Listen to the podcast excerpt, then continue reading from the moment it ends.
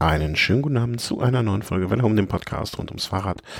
Und an diesem, ich hoffe bei dir genauso sonnigen Abend, lieber Thomas, äh, sitzen wir hier zusammen und äh, nehmen eine Folge Velo Home, Velo Race auf. Guten Abend nach München.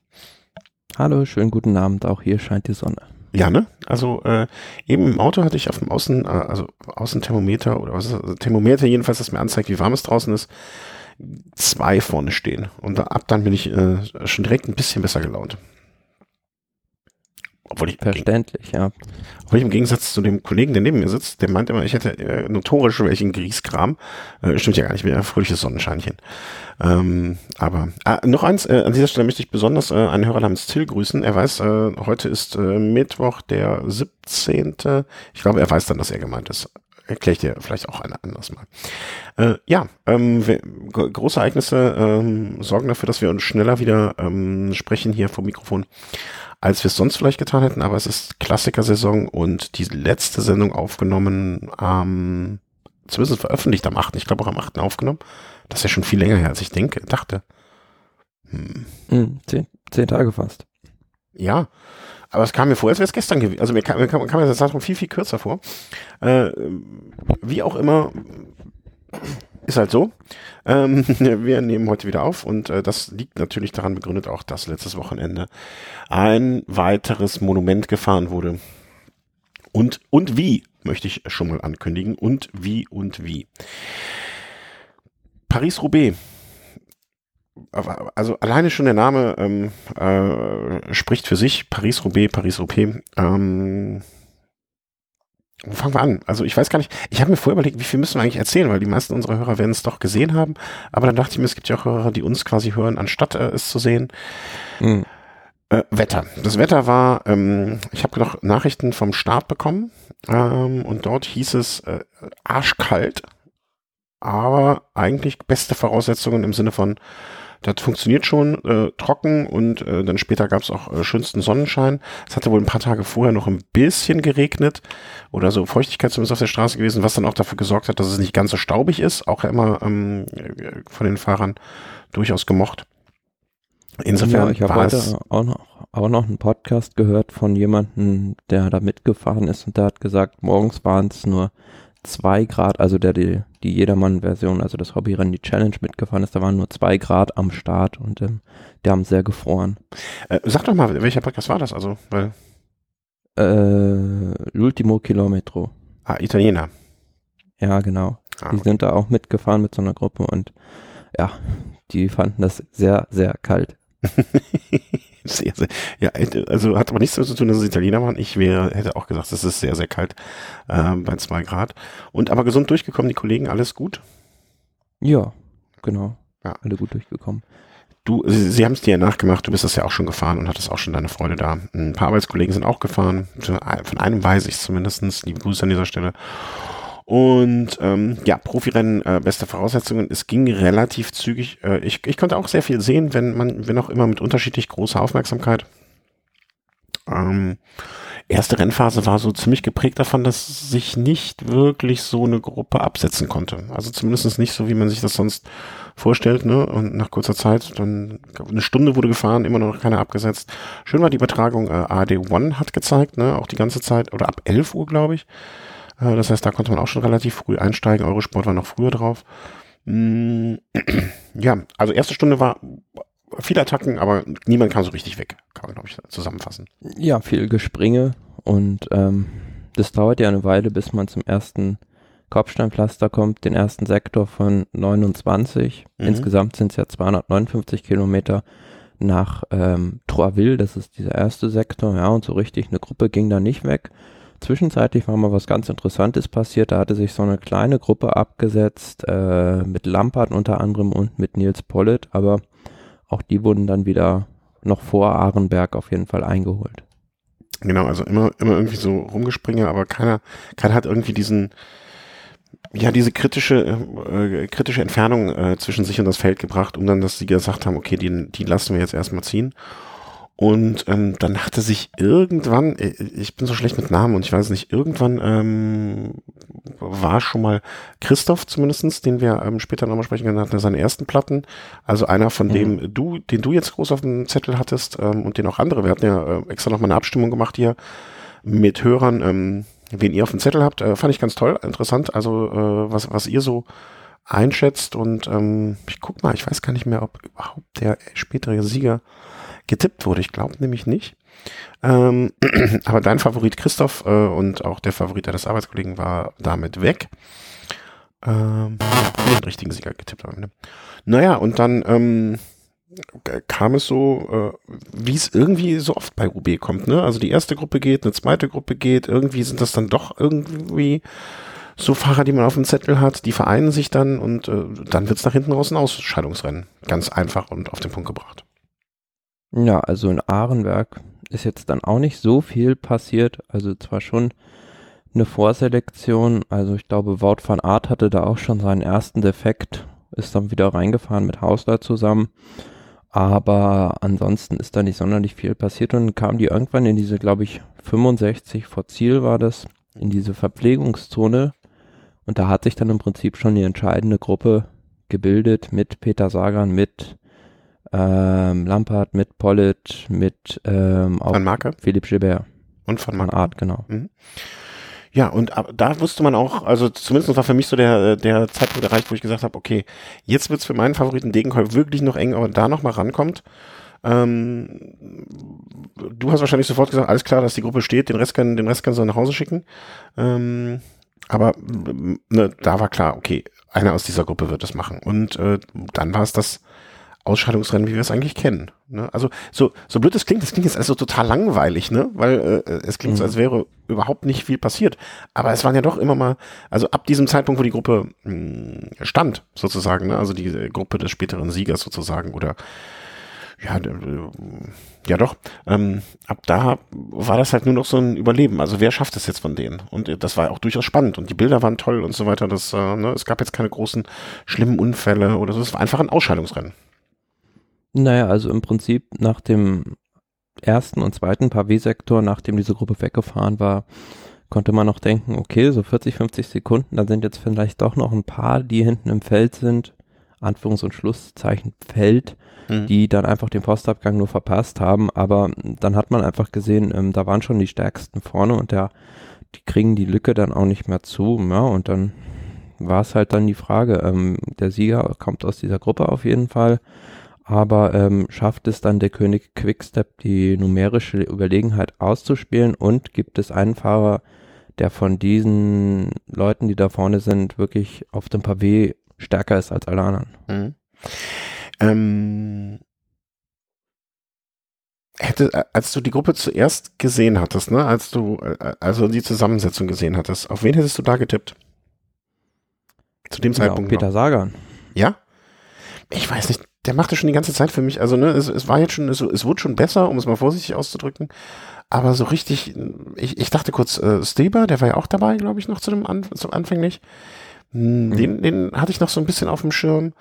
Ähm, aber ich, ich war so sehr erfreut darüber, wie, ähm, wie durchwachsen die Gruppe war. Ne? Also ich, hatte, ich konnte da irgendwie für mich keinen klaren Favoriten ausmachen. Und in, in, in, am Anfang, ähm, ich fand auch Sagan nie wieder, also tut mir leid, das klingt schon irgendwie fast wie Sagan gebäscht, aber ist das gar nicht böse gemeint. Aber auch da, er war irgendwie nicht so zwingend, wie man ihn früher mal kannte. Ja, vor Und, allem, wenn man das vergleicht mit der Fahrt vom letzten Jahr. Also ja. da hat er alle abgehängt und da hat man schon gemerkt in diesem Jahr, na, so bis ähm, Carrefour de Lab hätte ich eigentlich gedacht. Also das ist so dieser Sektor, wo eigentlich immer die Entscheidung dann auch fällt. Ähm, der letzte richtig schwierige, ähm, dass er da alle versucht abzuhängen, aber als er es da nicht geschafft hat, gut, da war eigentlich schon klar, dass Peter Sager nicht in der Lage ist, dieses Rennen zu gewinnen. Mhm. Ähm, ich ich fand es lustig, ich weiß gar nicht mehr, wen ich geschaut habe, ob ich ARD geschaut habe irgendwie. Ich glaube schon. Also es, es war dann so auch, dass ähm, im Prinzip, also Philipp Schibert mit das Tempo vorne machte. Ähm, es wurde in der AD, glaube ich, immer so ein bisschen herbeigeredet, Nils Politek kommt von der Bahn und wenn er mit, äh, wenn er mit ins äh, Stadion kommt, dann kann das noch ganz groß werden. Und zwischendurch dachte ich dann aber auch manchmal so, als er immer wieder abgehängt, also was heißt abgehängt, aber ein bisschen so Boden verloren hatte war ich, dachte ich schon, na, die können den, also sie versuchen ihn jetzt zum Sieg zu reden, äh, ist auch schön und gut, aber dieses muss ja unfassbare Kraft gekostet haben, immer wieder ranzufahren, immer wieder ranzufahren, immer wieder Lücke gerissen, immer wieder ranfahren. Also ich habe äh, von Nils Pollitt an diesem Tage ähm, aller, allergrößten Respekt gewonnen, hat er bei mir gewonnen, äh, wie er sich da reingehängt hat, wie er gekämpft hat, wie er versucht, alles versucht hat, ähm, äh, also wirklich immer wieder auch attack mit attackiert hat. Ähm, das war ganz, ganz, ganz großes Kino. Muss ich äh, einfach mal. Naja, er war ja auch dann, glaube ich, hatte immer so eine kleine Lücke. Es war aber scheinbar nur so ein Sprinterloch, wo du immer dachtest, okay, jetzt hat er dann vielleicht doch, dann ist er am Ende. Aber er hat dann ja auch die entscheidende Attacke gefahren und da dachte man wirklich für einen Moment, jetzt fährt er solo zum Sieg. Echt? Ich dachte nur so, hoffentlich, hoffentlich ist das jetzt nicht das letzte Aufbäumen, bevor er zusammenbricht. Das ist so äh, schön, schön, wie unterschiedlich. Ja, aber da konnte so im ersten Moment überhaupt gar keiner kontern. Mhm. Ja, aber ich dachte auch, ne, bei, bei mir wäre das eher so, okay, jetzt hat er nochmal alles reingegeben und entweder jetzt klappt's oder jetzt explodiert er und ich hatte den Eindruck, er explodiert. Aber umso, wie, wie du sagst, ne, also das hätte jetzt auch ganz gut in die andere Richtung ausgehen können, nämlich dass er einfach wegfährt. Aber Gilbert ähm, ist natürlich auch ganz, ganz einfach, muss man sagen, einer der abgezocktesten Fahrer, glaube ich, die es da überhaupt gibt. Und ähm, dass er es dann noch geschafft hat, da wieder ranzufahren, hat uns jetzt nicht erstaunt, glaube ich.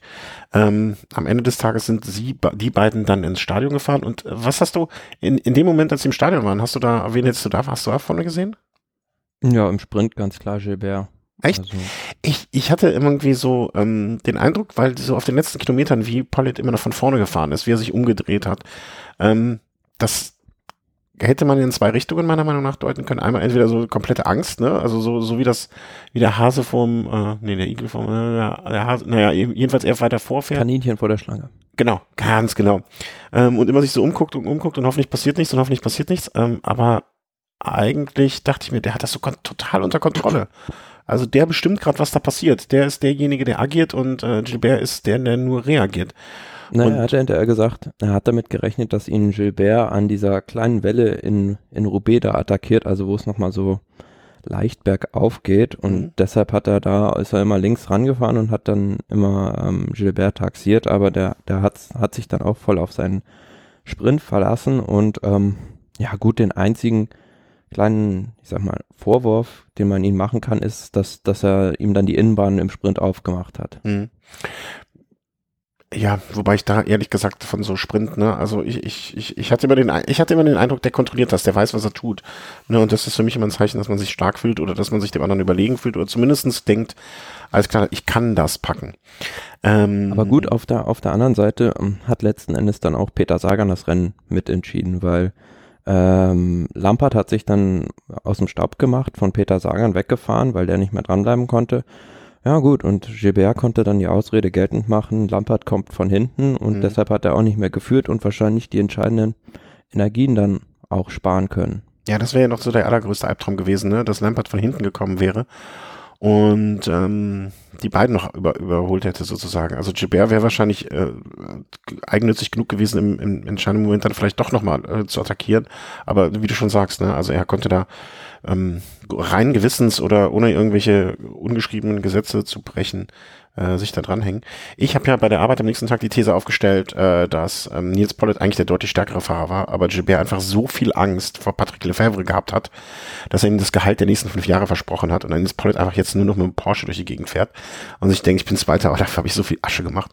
Ähm, äh, ist vielleicht ein bisschen verschwörungstheoretisch, gebe ich zu, aber bis jetzt hat mir noch niemand das Gegenteil bewiesen. Ja, kann auch gut, gut sein, dass er ähm, der stärkste Fahrer an dem Tag war. Also ich dachte ihm am Anfang des Rennens, als er da schon in dieser Fluchtgruppe mit rumgefahren ist, boah, jetzt äh, verbraucht er aber unnötig viele Energien. Also ja. Hat er vielleicht auch. Vielleicht waren das auch die Körner, die mir am Ende gefehlt haben. Ne? Aber ähm, wenn man einfach so selbstbewusst ist und so einen starken Tag hat, dann, dann ähm, äh, vielleicht muss das dann auch einfach mal raus, ne? Vielleicht äh, mal zeigen, ähm, äh, dass man da ist, wie, wie, man drauf ist.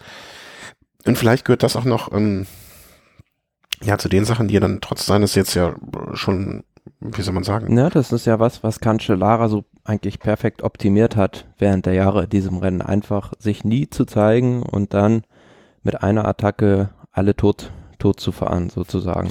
Ja, aber weißt du, also das wievielte, ich weiß jetzt nicht, das wievielte ähm, Paris-Roubaix war, das dritte vielleicht, dann hm, schätze ich mal.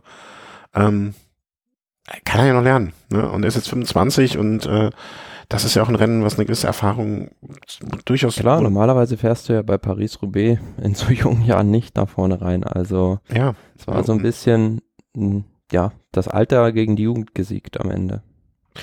Oder die Erfahrung gegen den ungestümen äh, Nachwuchs. So rum kann man es vielleicht auch sagen. Ne? Aber insofern, ich guck mal gerade, also 13 ist er nicht gefahren. Ähm, ob ich das jetzt auch so die Schnelle finde. Kann sein, dass das erst seine zwei, also da war er auch nicht mit dabei. Von wem? Bitte? Gilbert ist erst dreimal das Rennen gefahren. Äh, ja, ja, nee, ich meine äh, von Pollitt, also wie oft er es gefahren ist. Ähm, das war ja auch nicht unbedingt. Doch Paris-Roubaix ist er 2016. Ist er jetzt, genau, viermal gefahren und äh, das erste Mal ist er nicht angekommen, dann 27. 2017. Mhm siebter im letzten Jahr und dieses Jahr zweiter. Ja, immer gerne eine zwei vorne, ne? Das kann man ja aber, das ist dann ja ausbaufähig. Aber äh, also wirklich ähm, äh, Hut ab, Glückwunsch dazu. Glückwunsch auch, wenn ich es richtig gesehen oder gehört habe, äh, wird der Vater äh, während der Tour oder zu Beginn der Tour oder so. Ähm, kann man auch nur gratulieren zu. Äh, schöne Sache. Also. Ja, und man muss auch mal sagen, bei der Mannschaft, die sich an dem Tag sehr stark präsentiert hat. Also Marco Haller ist ein phänomenales Rennen gefahren, der in den Gruppen auch alles abgeschirmt hat für Nils Pollitt und ähm, ja, Pech natürlich im Finale dann auch für Sepp Van Marke, ich weiß nicht, ob du das mitbekommen hast, ja, der, der konnte nur noch auf dem größten Gang fahren und musste dann kurz vor Ziel nochmal die Maschine wechseln. Ja, also so zwei Kilometer vom Ziel hat er, glaube ich, äh, gewechselt, um überhaupt noch irgendwie anzukommen. Ja, das ist natürlich super ärgerlich, aber ne, was will man machen? Also passiert halt. Hat den beiden vorne natürlich auch sehr in die Karten gespielt, dass dann hinten einer weniger war, der fahren konnte. Ja, ja, ja, auf jeden Fall. Ähm, ja, kommen wir nochmal zu einem, äh, was haben wir sonst noch so an Anekdoten? Also es, es, war gar nicht so ein, also das klingt so total unaufgeregt gerade, ne? Also dass wir, wir erzählen ja jetzt nicht ohne, also es sind keine großen Geschichten passiert, aber es war ein einfaches Ausscheidungsrennen, im besten Sinne des Wortes. Und äh, das auch auf eine sehr, sehr schöne Art und Weise. Und ähm, ja, kann man einfach nur sagen, echt sauber, alles gut gelaufen. Schönes ja, Rennen. und wie ich gerade schon gesagt habe, Philipp Gilbert ist das Rennen jetzt auch erst ähm, zum vierten Mal, glaube ich, gefahren. Ähm, und ja, gut, das ist schon faszinierend. Also, dass der auch in Roubaix gewinnen kann. Also 2007 ist er gefahren, 52. 2018 im letzten Jahr war dann fünf, 15. und ja, in diesem Jahr dann der Sieg. Ja, also das hätte man ihm eigentlich auch vor sechs, sieben Jahren überhaupt gar nicht mhm. zugetraut. Also es war eher, eher ein Fahrer, der ein Ardennen-Spezialist ist. Und er hat jetzt sich mit Sicherheit einen Termin im nächsten Jahr ganz, ganz fett im Kalender angestrichen. Ja, es war jetzt, glaube ich, sein viertes Monument, äh, was er gewonnen hat. Na, und der letzte Fahrer, der das meines Wissens nach geschafft hat, war Sean Kelly Ende der 80er Jahre. Und es gibt nur drei Fahrer in der Geschichte des Radsports, die alle fünf Monumente gewonnen haben. Rick van Looy, Eddie Merckx und Roger de Flaming. Ja, also wobei ich, ähm, die, also meinst du, das packt er noch? Also er war in Sanremo, ähm, wenn du dich dran erinnerst, 2012 war es, glaube ich, von Matthew Harley Goss und Cancellara nur um ein paar Zentimeter geschlagen worden. Äh, ehrlich gesagt, nein, erinnere ich nicht. Ähm, also, aber du meinst, aber äh, klar, also es kann ja nur sein, also wenn, wie alt ist er jetzt eigentlich, Philipp Gilbert? Ist gar nicht so alt, ne? 36. Ja, okay, dann hat er vielleicht noch zwei, zwei Versuche, ne? Aber ich kann mir auch vorstellen, also wenn er das Ding abschießt, dann wird er sofort das Fahrrad an den Nagel hängen. Äh, das muss und kann ja nur sein großes Ziel jetzt noch sein, in diese erlesen, erlesene ähm, Gruppe Ja, aber man hat es vielleicht gar nicht so auf dem Schirm, aber er ist eigentlich der, der kompletteste Fahrer seiner Generation. Hat vier Monumente gewonnen, war Weltmeister, viermal das Amstel Gold Race gewonnen, die Flash Ballon. Also von der Qualität der Siege kommt selbst ein Valverde da nicht ran. Mm, was glaubst du, oh, das lass aber nicht den Chris hören, ne? ähm, was glaubst du, woran das liegt, dass er nicht so dermaßen im Fokus ist oder nicht so dermaßen der Fahrer ist, der. Ähm, naja, ich sag mal, ein altes Sprichwort sagt, große Rennfahrer gewinnen große Rennen. Also er hat wirklich die, die Qualität der Siege macht bei ihm aus. Er hat 75 Siege zwar nur, das ist für so einen absoluten Spitzenfahrer vielleicht jetzt nicht so beeindruckend, die Zahl. Aber wenn du mal sein Palmares so ein bisschen durchguckst, das ist also wirklich das Who's Who der Rennen ist dabei.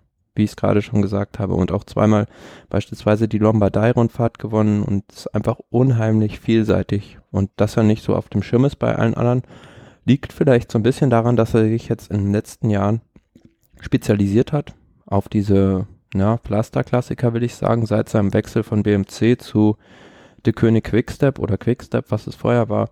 Und das ist ja halt auch genau der Grund, weshalb er dahin gewechselt ist. Also er wollte unbedingt diese Sammlung voll, voll machen mit diesen fünf Monumenten und ja, da fehlt jetzt nicht mehr viel. Es hat ihm ja auch keiner zugetraut, dass er die Flandern-Rundfahrt gewinnt, mhm. aber er hat es trotzdem geschafft. Ähm, äh, auch interessant finde ich irgendwie, dass ähm, er jetzt auch ein ist, ich weiß nicht, ich kann mich, ich kann mich täuschen, aber in meiner Erinnerung ist er jetzt nie irgendwie groß mit irgendwelchen Doping-Geschichten in Verbindung gebracht worden, oder? Täusche, habe ich da. Mm, nee, nicht offiziell. ja, aber inoffiziell alle, oder? Nee, ne, da muss jetzt, also äh, an welchem Punkt? Was habe ich da vergessen, verpasst, ver äh, verdrängt? Mm, ja, gut, der fuhr jetzt auch mit, keine Ahnung, irgendwelchen Teamkollegen, die irgendwo mal irgendwo im Verdacht stunden. Ja gut, standen, aber, aber, aber, das, also ich glaube, wenn du, äh, wenn du von Anfang der 2000er Jahre bis jetzt, also wenn du, wenn du zwischen 2003 genau. und 2019 16 Jahre Profi bist, da hast du immer mal irgendwo eine Pfeife mit dem Team, ne? Also äh, das würde ich jetzt äh, noch als indirekt, äh, das, das würde ich jetzt noch nicht so als ähm, äh, Riesenproblematisch. Klar, es gibt ja viele Leute, die immer noch sagen, dieser Leistungssprung nach dem Wechsel von Français de Jeu zu Lotto damals war sehr enorm, aber das kann auch einfach an diesem Teamwechsel liegen. Also mhm, ja klar, auf jeden Fall bin ich auch so. Ne? Also äh, mal eine andere Umgebung, ein bisschen professionelleres Team und so weiter. Das äh, auch vielleicht verbunden mit einer Beförderung im Sinne von Mehrfacherfahren für ihn und so weiter. Ne? Das würde ich jetzt auch noch nicht unbedingt als so kritisch sehen. Und ich fand ja so diese also diese Jahre im BMC-Team fand ich so ein bisschen verschwendet bei Gilles. Ja, genau. Also. Ich, ich wollte, du sagst verschwendet, ich hätte verschenkt gesagt. Ähm, ist er irgendwie nicht angekommen, ne? Also war so eine ganz komische Geschichte und er hat ja noch richtig viel Geld irgendwie dafür bezahlt. Dafür, hm, dass er hat einen ganz, ganz fetten Kontrakt bei denen, aber man muss was sagen. Nee, nee, nee, Moment. Er hat, das habe ich gerade im, äh, nämlich hier, ich habe hab das mal überflogen hier. Ähm, Im November 2016 wurde Gilbert zu einer Zahlung von 300.000 Euro an sein ehemaliges Team Omega Pharma verurteilt, da er in seinem Wechsel äh, zu BMC Vertragsbruch begangen habe. Also der hat noch dafür Geld gelatzt, dafür, dass er das Team gewechselt hat. Er selber. Ja, wahrscheinlich, weil er einen richtig fetten Vertrag bei BMC bekommen hat. Und, aber er ist, das einzig Große, was er da gewonnen hat, ist, dass er Weltmeister geworden ist in der Zeit, damals in Falkenburg. Und ja, aber erst nach dem Wechsel zu Quickstep, dann hat er an die Erfolge wieder, wieder anknüpfen können, hat man, glaube ich, auch einmal das Amstel Gold Race gewonnen und die Flandern-Rundfahrt und jetzt in diesem Jahr Paris-Roubaix dann. Aber man muss auch also sagen. Moment, oh, oh, stopp, ich muss mal kurz Stopp sagen, aber das kann ich auch nur sagen, weil ich hier den Wikipedia-Eintrag auf, äh, habe. Ne? Also er ist von 12 bis 16 bei BMC gefahren. Und das, was gerade ist, gerade passiert ist, ist, glaube ich, ein gutes Zeichen oder so typisch für Gilbert. Ähm, vier Jahre ist er da gefahren, in der Zeit. Ich, ich, ich zähle mal auf, was er gewonnen hat. Äh, zwei Etappen bei der Vuelta, Weltmeister, dritte Etappe Vuelta, Amstel Gold Race, Zwei Etappen äh, Giro d'Italia. Murkia-Rumfahrt. Naja, okay, belgischer Meister, das lasse ich jetzt mal. Aber das sind ja, also da, mancher Fahrer würde äh, von Glück reden, wenn er das überhaupt in seiner ganzen Karriere mal geschafft hat, ne? Na, aber es sind ja jetzt nicht seine großen Erfolge, wie in dem einen Jahr 2011 hat er ja dieses Triple geschafft. Da hat er Amstel gewonnen, hat den Flashballon, die Flashballon gewonnen und Lüttich-Bastogne ja. Lüttich. Ja gut, aber ne, dass man so sagt, ja, da, da hat er verschenkte Jahre, also habe ich auch so gesagt, ne? Also das waren so, da war er ein bisschen untergetaucht. Aber nichtsdestotrotz, auch da waren es ja, gab es ja Siege. Aber ja, ich fand ihn noch immer äh, oder finde ihn immer ne, ein Fahrer, dem man durchaus mal, mal so Sympathien entgegenbringt. Wie gesagt, keine direkten Doping-Geschichten, die man ihm da mal, äh, wo man ihm ans Zeug flicken konnte.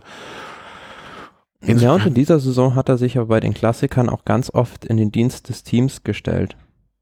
Ja, und bei dem Team, äh, ne, also ich, ich sehe gerade auf dem Bild in der Wikipedia sieht er aus ein bisschen wie Lukas Podolski. das finde ich auch sehr lustig. Ähm, und ja, also ich, ich, würde mich freuen, wenn er mal an Sanremo nächstes und übernächstes Jahr gesund und äh, Vollbesitz seiner Kräfte und vor allen Dingen mit an sich sicher grenzender Wahrscheinlichkeit mit einem der stärksten Teams, die Quickstep überhaupt da aufbieten kann, äh, am Start stehen wird. Ja, und das wäre vor allem im heutigen Radsport außergewöhnlich. Also wenn das jemand schaffen sollte, bei der Spezialisierung heutzutage, ich sehe eigentlich momentan nur noch aktuellen Fahrerfeld Philipp, der das schaffen könnte, irgendwann mal auch alle fünf zu gewinnen. Aber ansonsten sehe ich jetzt auch keinen. selbst ein Valverde ist jetzt schon in einem Alter, wo man sagt, mh, hm, der wird es wahrscheinlich auch nicht mehr schaffen. Nee, das glaube ich auch nicht. Zumal er bislang zwar Lüttich, Bastogne Lüttich, glaube ich, viermal gewonnen hat, aber ansonsten kein anderes der Monumente hat.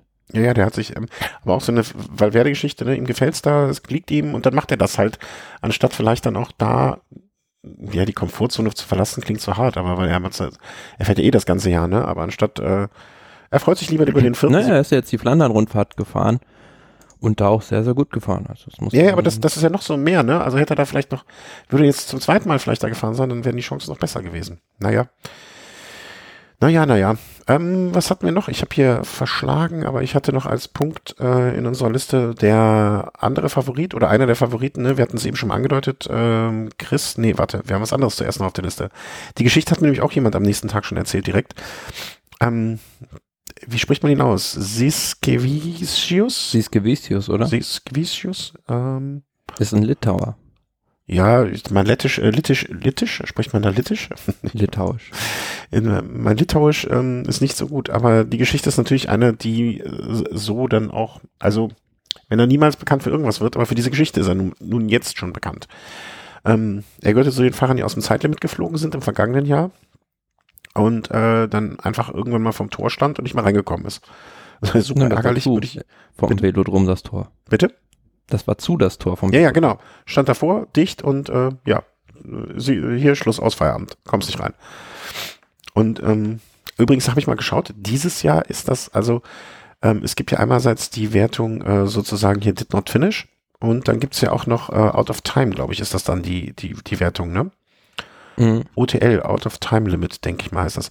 Und dieses Jahr auch zehn Fahrer, äh, die Out of Time Limit angekommen sein sollen und die dann aber mit 5 Stunden 58 Rückstand, also mit der Zeit des Siegers gewertet werden. Also weiß ich auch nicht, wie genau da was gewertet wird, aber dementsprechend wären 1, 2, 3, 4, 5, 6, 7, 8, 9, ja genau, zehnfacher angekommen, aber nicht im Zeitlimit. Da wird wohl noch unterschieden zwischen Did Not Finish und diesem. Also können, können Sie sich im, im nächsten Jahr diese Geschichte noch zehnmal wiederholen, der dieses Jahr dann irgendwie Neunter geworden ist. Was ich wirklich auch ein tolles Ergebnis für ihn wahrscheinlich finde. Ja, also da hat sich fest vorgenommen, also der fährt ja für so ein ganz kleines Team. Delco Marseille Provence, ist ein kleines französisches Team. Aber hat sich fest vorgenommen, nach seinem Erlebnis im letzten Jahr, dieses Jahr will ich versuchen, möglichst weit vorne Paris-Roubaix zu beenden. Und hat es dann auch geschafft, ja, hat im Finale sogar einmal attackiert. Und fand ich schon eine, schon eine Überraschung, dass der da vorne mit reinhalten kann. Ja, auf jeden Fall. Aber das machen ja auch oft Fahrer so die Erfahrung. Also Cancellara beispielsweise ist am, im ersten Jahr, als er Roubaix gefahren war, ähm, auch irgendwie alleine vor dem Besenwagen in Ahrenberg rumgefahren. Mhm. Okay. Das, das erinnere ich auch nicht mehr.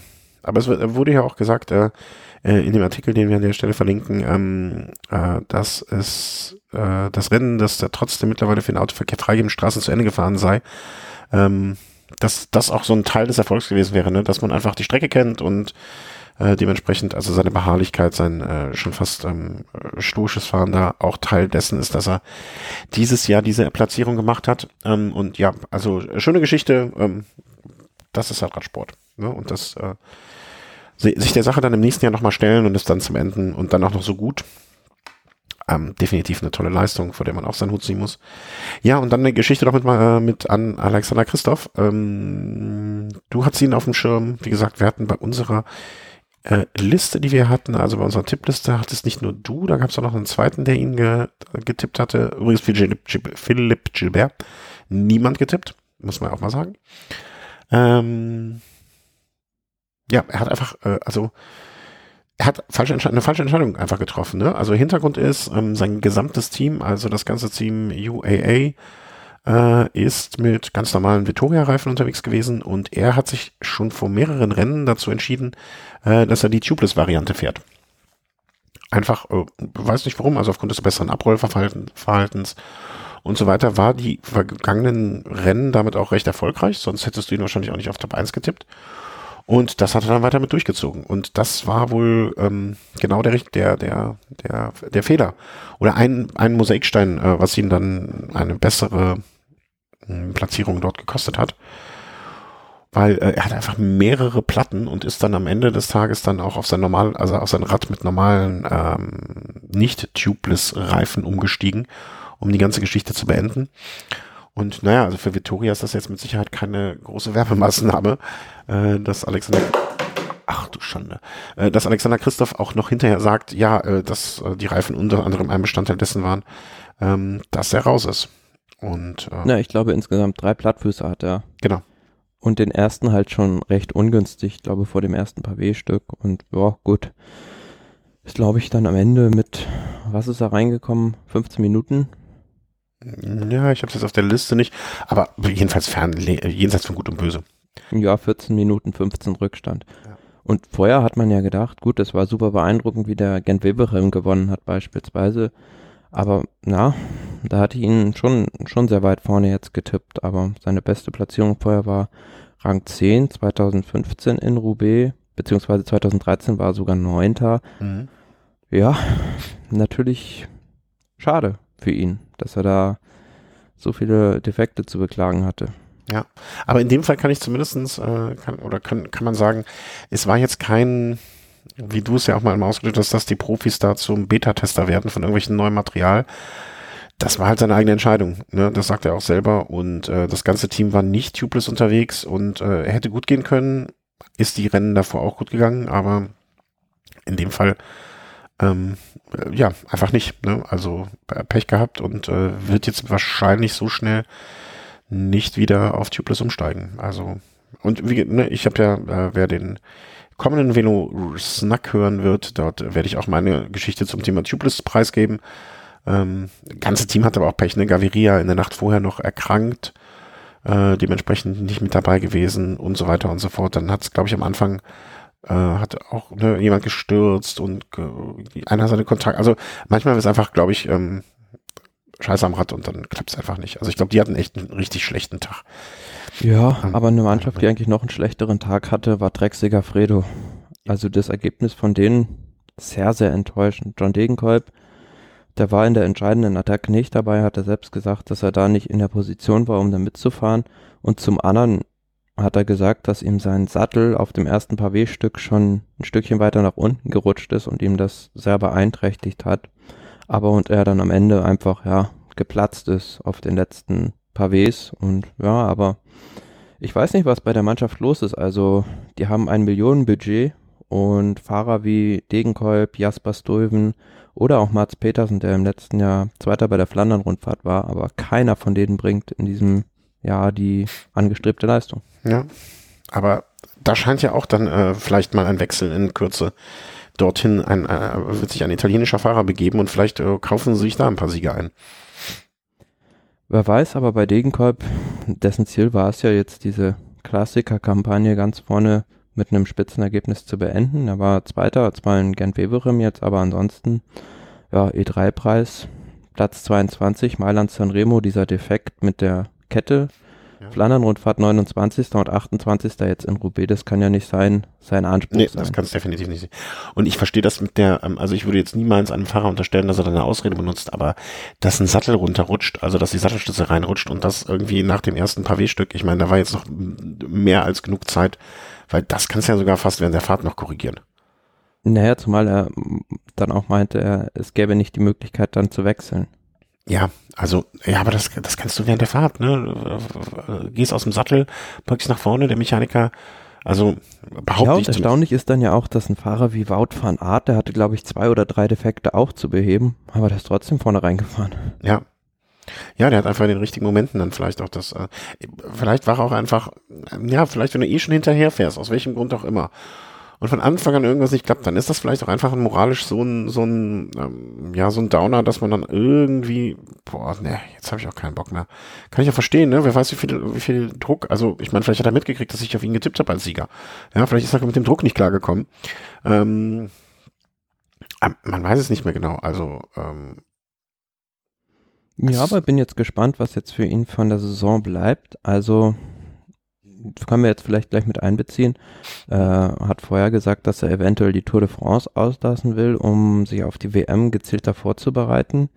Gut, dann wird er jetzt wahrscheinlich in Frankfurt starten. was aber traditionell ist, der Sieg da eigentlich für Alexander Christoph reserviert. da müssen wir mal gucken, ob das dieses Jahr jemand anderen kann. Wir aber müssen mal gucken, ob der, ob der bis dahin die Vollgummireifen kriegt. Vielleicht kriegt er auch noch Stützräder. Ja, aber gestürzt ist er ja nicht. Ne? Also es war ja nur. Also die müssen einfach dem Typen äh, aus seinem Team mit den Kontaktlinsen, dem, dem verpacken sie eine Brille, den Gaviria machen sie bis dahin irgendwie eine Kur, dass der gesund wird und der Rest fährt halt einen Vollgummireifen und dann sieht es schon deutlich besser aus. Also die müssen sich, dass sich die Teams auch nicht bei uns melden und mal fragen, was sie machen sollen. Also verstehe ich überhaupt nicht. Ja, aber letzten Endes bleiben jetzt eigentlich für Degenkolb nach diesen Klassikern nur noch, ja, eigentlich eine Grand Tour zu fahren und die, die Weltmeisterschaften in diesem Jahr. Aber auch da bin ich eigentlich eher skeptisch, ob der Parkour wirklich was für ihn ist. Das war England, ne? Yorkshire. Ist es ja im weitesten Sinne. Äh, sagen, nennen, wir, nennen wir dieses Land außer, außerhalb, das, das Inselreich außerhalb Europas oder ist das dann, nee, ist das, dann ist das noch Europa, ne? Also definitiv. Ich habe gestern übrigens äh, abends spät, als ich nach Hause kam, eine Dokumentation gesehen über die Entstehung der Kontinente. Das ist jetzt ein bisschen weit hergeholt, ich weiß. aber da hieß es dann auch in so einer Prognose, wie sich das Ganze so in zwei Millionen Jahren mal entwickelt hat, dass äh, dann ähm, Großbritannien an der Antarktis angedriftet ist. Also du meinst, die, die, die sind einfach ihrer Zeit nur ein bisschen voraus. Sozusagen. Ja, ja womit wir dann auch ähm, äh, den Sendungstitel haben. Ähm, ja, äh, kann ruhig sein, ne? aber ich glaube nicht, dass ich das noch erlebe. Also da bin ich ganz sich, äh, sicher. Nee, wir mit Sicherheit nicht, aber so ganz, ganz, ganz, ganz ferner Zukunft. Ja. Ähm, ja, gibt sonst noch was zu berichten? Also eine Sache war, ich hatte noch die ganze Zeit irgendwas äh, so im Hinterkopf. Danke für das Tippspiel. Also alle, die mitgemacht haben, waren jetzt für mich genug, als dass ich das das nächste Mal auch wieder ausrufe. Müssen wir gleich nur uns mal auf ein Rennen einigen, ähm, wo wir das für machen. Ähm, ja, und das war ein schönes Monument. Also echt schön. Äh, wie gesagt, ich bin meiner Familie dankbar, dass ich so viel gucken konnte. Hab zwischendurch ein bisschen gekocht, mal hier und da und so. Ah ja, ARD. Äh, ARD-Übertragung. Wie, äh, wie, wo hast du geguckt? Also ähm, bist du Eurosport treu geblieben? Player oder? Nö, ich bin immer hin und her gewechselt. Also zu Hause habe ich dann die ganze Zeit Eurosport noch geguckt und dann musste ich leider äh, 30 Minuten zur Arbeit fahren und da habe ich dann äh, auf ARD das Rennen zu Ende geguckt. Mhm, okay. Ähm, wie fandest du Also Übertragung war eigentlich sehr gut. Die waren ja auch vor Ort. Mhm. Und im nächsten Jahr ist es, wie ich es richtig verstanden habe, auch gesichert, dass die das übertragen. Und ja, es ist halt immer so ein bisschen mehr, klar, für die breite Masse durch die deutsche Brille gefärbt, als jetzt bei, bei Eurosport beispielsweise. Aber ansonsten, ja, hat gepasst. Mhm. Also ich fand es auch, ähm, also ich, fühle mich bei Eurosport immer ein bisschen mehr zu Hause, weil ich da das Gefühl habe, dass die sich sicherer sind, dass sie nicht jeden abholen müssen.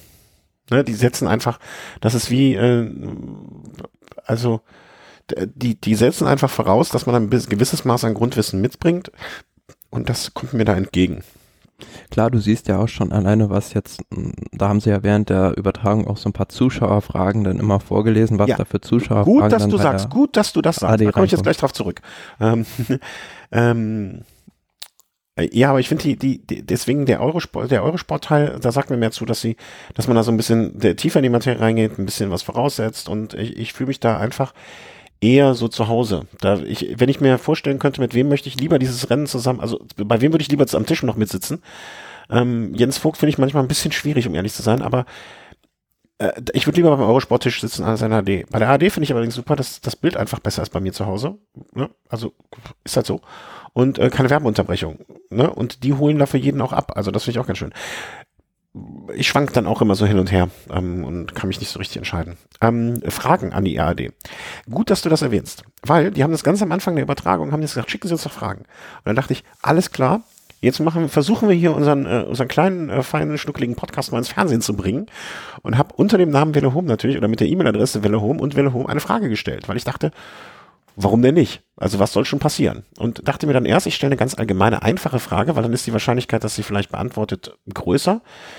Oder ich dachte mir, ich stelle eine Frage, die vielleicht ein bisschen Raum gibt, etwas zu erklären und wird die, sie wird deswegen genommen. Mhm. Welche hättest du genommen? Letztere. Genau.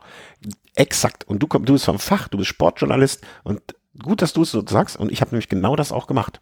So, und dann stelle ich eine Frage, ja, und eine halbe Stunde später wird genau diese Frage, nämlich ich habe gefragt, ähm, was man eigentlich davon hält oder was man davon denkt, dass John Degenkolb diesmal wieder mit Einfachantrieb äh, unterwegs ist, im Gegensatz zum letzten Mal, wo er mit Zweifachantrieb und bei Mannes wo er auch mit Einfachantrieb gewesen ist. Ja, und bei allen anderen haben die genommen so, ja, und hier Richard Müller aus äh, Hanau fragt, ähm, mit welcher Reifenbreite sind sie unterwegs? Und ausgerechnet bei meiner Frage, wo ich dachte, okay, die sagen jetzt schön, ah, und hier eine, eine Frage vom Welle Home Podcast, äh, von unseren Kollegen, Kollegen, das wäre natürlich traumhaft gewesen, das habe ich mir gar nicht erhofft, sondern einfach nur von Wille Home Podcast, äh, ne, fährt John Degenkolb eigentlich mit einfachem Antrieb? Nichts. Die haben keinen Namen genannt. Das ist eine Frechheit, oder? Ja, vielleicht hat jemand anderes auch noch die Frage gestellt.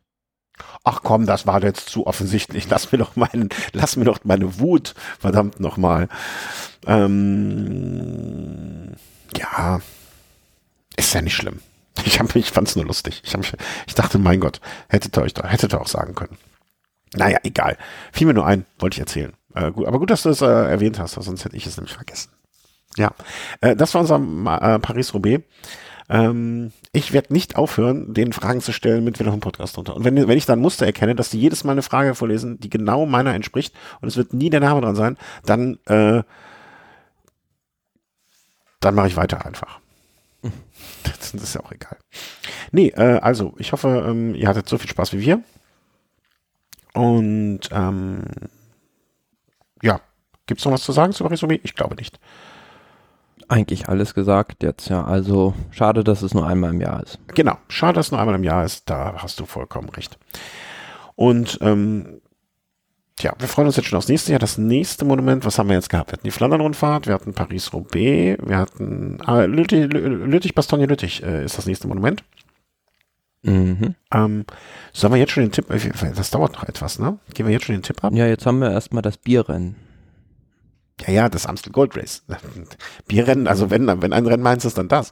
Äh, aber ich, ich habe mich jetzt gerade gefragt, welchen Tipp wir abgeben, welchen Tipp wir jetzt nehmen sollen. Sollen wir das Amstel Gold Race nehmen oder nehmen wir dann mit weiser Voraussicht Lüttich, Bastogne Lüttich?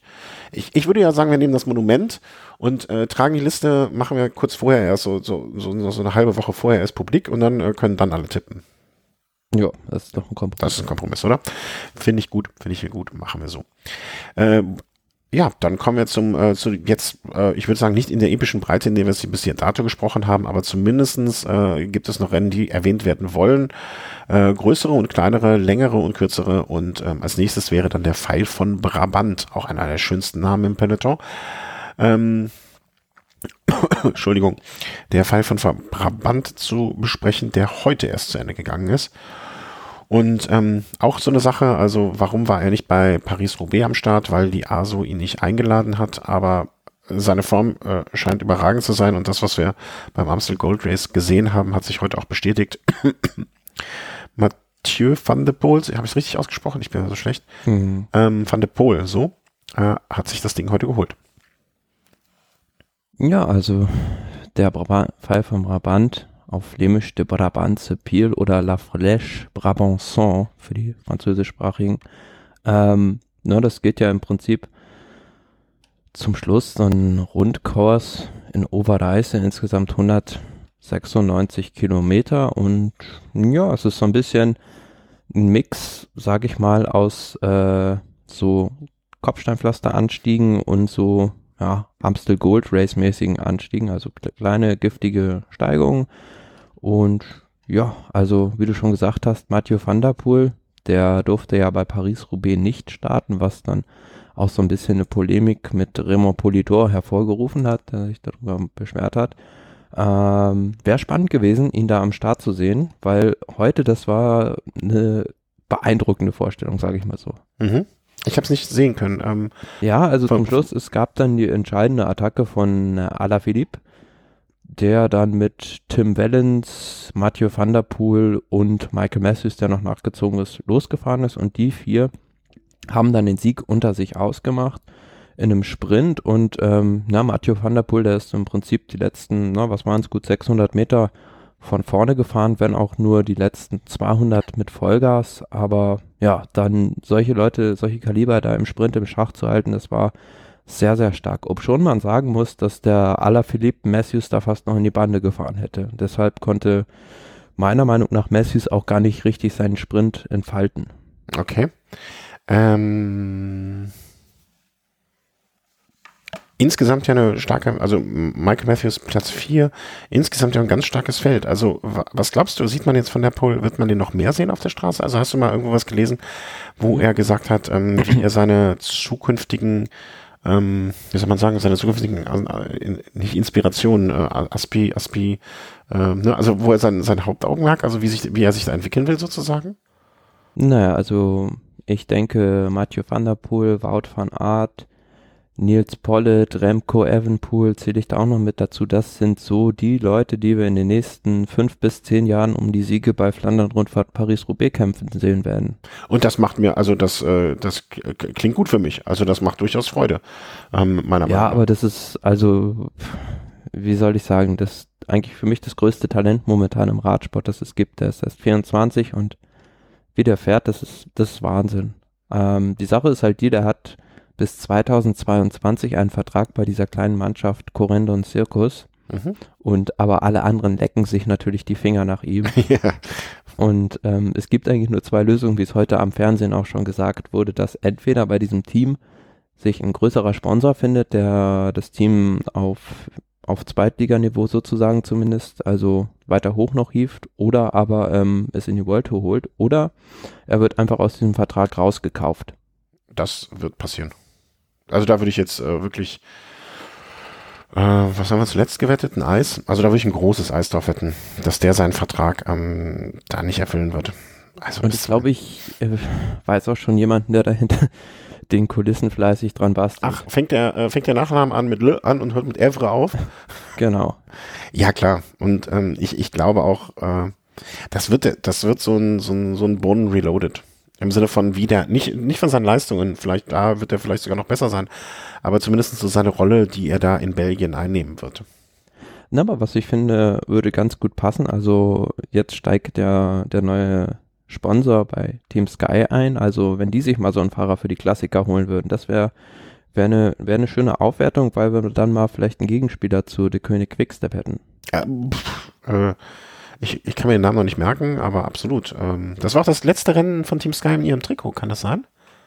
Ja, also da gab es ja auch jetzt so eine recht kuriose Meldung. Die wollten ja eigentlich ab dem 2.5. Ähm, bei der Tour Yorkshire offiziell Team Ineos heißen. Ja. Aber da zeitgleich halt die Tour de Romandie ab dem 29. April schon stattfindet, können die ja nicht während der Rundfahrt einfach das das Trikot wechseln sozusagen ähm, laut UCI-Regularien. Mhm. Jetzt hat man einen Kompromiss gefunden, dass man schon klein halt auf diesem Trikot ähm, den Namen halt sozusagen Ineos ankündigt und dann offizielle Präsentation dann bei der Tour of Yorkshire macht. Mhm, okay. Ja, mei, das soll, soll so, also äh, so, solchen Kram sollen sie machen, wie sie meinen und können. Ne, ich ich finde es nur, ähm, ja, also ich finde ich finde den Gedanken sehr, sehr interessant. Ähm, ich weiß nicht, ob man ihm das in Belgien verzeihen würde. Da habe ich so ge gewisse ja, Restzweifel. Klar, wenn, wenn die mit den Scheinen wählen, also. Aber was ich halt klasse finde bei ihm ist so, dass es ja so eine ganz andere Rennfahrergeneration heute auch hat er einfach mal 60 vor Ziel attackiert. Mhm. ein richtiger Rennfahrer und dem ist es dann halt wurscht, ob da ob er dann zurückgeholt wird und da, ob er da Kräfte verschleudert und ähm, wie viel Watt er da jetzt verbraucht hat, die ihm am Ende fehlen, der fährt halt einfach. Hat das aber, das behaupte ich jetzt, ohne dass ich da irgendwelche Beweise außer meiner Fantasie für habe, vielleicht auch etwas mit der Cross-Vergangenheit zu tun. Weißt du, wo du eine Stunde... Ja, sieht man ja auch bei so einem Fahrer wie Wout van Art beispielsweise auch, der ein ähnlicher Rennfahrertyp ist, der auch einfach mal attackiert. Aber klar, vielleicht liegt es auch einfach an seinen Genen. Also Raymond Polidor, der hat früher auch einfach mal von weit weg attackiert. Ja, also ich glaube, dass, äh, dass das so ein bisschen, ja, einerseits, wie du sagst, seine Gene vielleicht, ne, ich bin, immer nie so ein Freund von so Gentheorien, aber seine, seine, äh, was ihm in die Wiege, nennen wir es, was ihm in die Wiege gelegt wurde, ähm, einerseits und äh, zum anderen auch äh, seine Cross-Vergangenheit, ne, wo, wo sowas dann vielleicht nochmal eher auch möglich war und ähm, vielleicht weniger, ne, also wie soll man sagen, ähm, äh, weniger darauf geachtet wurde oder ja, ich finde schön, also es ist eine, definitiv eine Bereicherung. Ähm, ja, was ich ja faszinierend finde bei diesen Crossern, deren Rennen gehen ja normalerweise so zwei Stunden, ein, zwei Stunden. Mhm. Aber ein Wout van Aert, der fährt bei Mailand San Remo über 300 Kilometer plötzlich vorne mit. Also, dass die das so gut adaptieren können. Naja, die fahren ja, also Crossrennen ist das nicht, ähm, Crossrennen, UCI, ist das nicht zeitlich auch, äh, wir blamieren uns hier gerade bis auf die Knochen, damit das, äh, damit das schon mal klar ist. Äh, Gibt es da laut Querfeld-Einrennen-Regeln, UCI, ist das nicht immer ein, sowieso ein Zeitlimit, äh, ne? Elite 60 Minuten, also einfach 60 Minuten Knallgas. Also zwei, äh, das äh, läuft sozusagen auf Zeit. Also, aber die fahren halt, also das muss ja vorstellen, ich glaube, das kann man vielleicht am ehesten damit vergleichen, ähm, so ein Mittelstreckenläufer, so, so zwischen fünf und zehn Kilometern, ne, der dann auf einmal, der ja aber auch sehr viel dafür auf der Straße trainiert und ähm, deswegen jetzt, äh, damit er diese, also die laufen ja auch nicht nur fünf oder zehn Kilometer, so ein, so so ein Mittelstreckenläufer. Ähm, und ja, wenn er das Talent noch mitbringt, äh, warum nicht? Ne? Das, äh, ich find's schön. Also von mir aus kann er das weitermachen. Also ich, ich blicke auch dieser ähm, Zukunft, die du so jetzt äh, ein bisschen ähm, nebulös am Horizont, so, so die, die Rennen in vier Jahren vielleicht, der blicke ich durchaus äh, sehr, sehr, äh, sehr, sehr erfreut entgegen. Ja, und ich bin jetzt sehr gespannt. Beim Amstel Gold Race hat ja sein Team eine Wildcard bekommen, wie er denn da also sich gegen die großen Stars Valverde, Ada Philipp und Kohl schlägt. Ich weiß ich nicht, ne? Also ich weiß auch nicht, ob ihm jetzt irgendwann mal die Luft so ein bisschen ausgeht. Ich kann es mir eigentlich nicht vorstellen bei dem, was er bisher abliefert. Und er hat ja auch immer so wieder seine Pausen zwischendurch im Sinne von, ne, dass er nicht starten darf. Aber ja, das kann interessant werden. Also bin ich bei dir. Amstel Gold Race ist am Sonntag, ne? Ostersonntag, glaube ich. Mhm. Ah, muss ich mal gucken. Oh, ich, äh, wie, wie, wie ich das hier verkauft kriege, dass ich mich zurückziehen muss für ein paar Stunden. dass mich niemand sieht. Ähm, ja, schöne Sache. Wir freuen uns und äh, sind sehr, sehr, sehr, sehr, sehr gespannt darauf, wie das so ausgeht. Juti, was kommt als nächstes? Äh, wir hatten jetzt äh, gerade noch, ich habe hier wieder ein, ein Tab, Tab durcheinander. Ähm, das war der Fall von Provant. Dann gibt es noch ein Rennen, äh, wo ich auch zumindest den Namen schon mal kenne, den äh, Schelde-Preis. Schelde-Preis, ja. Ich muss mal bei meinem ja. einem Arbeitskollegen aus Holland, mache ich vielleicht mal eine Sprachschulung für Holländisch, äh, Belgisch, Flämisch. Äh, das kann ja nur von Vorteil sein. Schelde-Preis. Und da sagst du wiederum, ähm, äh, dass da Ackermann noch zu grün hinter den Ohren war. Ja, also das ist ja traditionell. Früher hat man immer gesagt, die inoffizielle Sprinter-Weltmeisterschaft, ja. weil da das Who is Who der, der, der Sprinter am, am Start steht. Ja, und im letzten Jahr hat Fabio Jakobsen das Rennen schon einmal gewonnen und in diesem Jahr konnte er diesen Erfolg wiederholen. Aber ähm, ja, in diesem Finale, Bora ist dafür für Pascal Ackermann gefahren. Und ähm, ja, aber da hat er am Ende dann keine Rolle gespielt, weil er sich da so ein bisschen hat einbauen lassen oder beziehungsweise ja, nicht im richtigen Moment durchgestartet ist. Und ja, am Ende dann doch noch ein gutes deutsches Ergebnis durch Max Walscheid auf Platz 2. Ja, ein bisschen, ich will nicht sagen überraschend, aber dann äh, ist er in die Rasche gesprungen. Eine, eine, ich muss noch mal ganz kurz zurückspringen, äh, sehr weit zurückspringen sogar. Hast du André Greipel bei Paris-Roubaix einmal gesehen? Ähm, ja, am Anfang, als er eine Panne hatte. Ich glaube, das sagt alles aus, oder? Ich habe ihn nicht gesehen. Also ich kann mich jedenfalls nicht dran erinnern, bewusst so, ne? Also. Ja, generell war sehr blass Akea bei dem Rennen. Ja. Schade. Schade. Also mich hat noch einer überzeugen wollen, dass er es gewinnt vorher. Ich habe gesagt, das glaube ich nicht. Äh, hat sich dann auch so bestätigt. Ähm, ja, äh, tut mir sehr äh, schade, aber ähm, ähm, ähm nun ja. Ähm, ja, also es bislang noch, läuft noch nicht so bei dieser neuen Mannschaft für André Gabel, wie er sich das vielleicht vorgestellt hat. Hm. Ja, aber äh, springen wir jetzt wieder zurück. Äh, Schellepreis. Ähm, ja, Jakobsen verteidigt seinen Titel. Ähm, ansonsten ist das ein eher flaches Rennen, wo ich jetzt nicht irgendetwas groß gelesen hätte, dass da noch was passiert wäre, was jetzt unbedingt erwähnenswert wäre. Ähm, weswegen wir, denke ich mal, auch einfach dieses Rennen mit abhaben können, ja. Ja, genau. Ergebnis erzählt und alles ist gut. Ähm,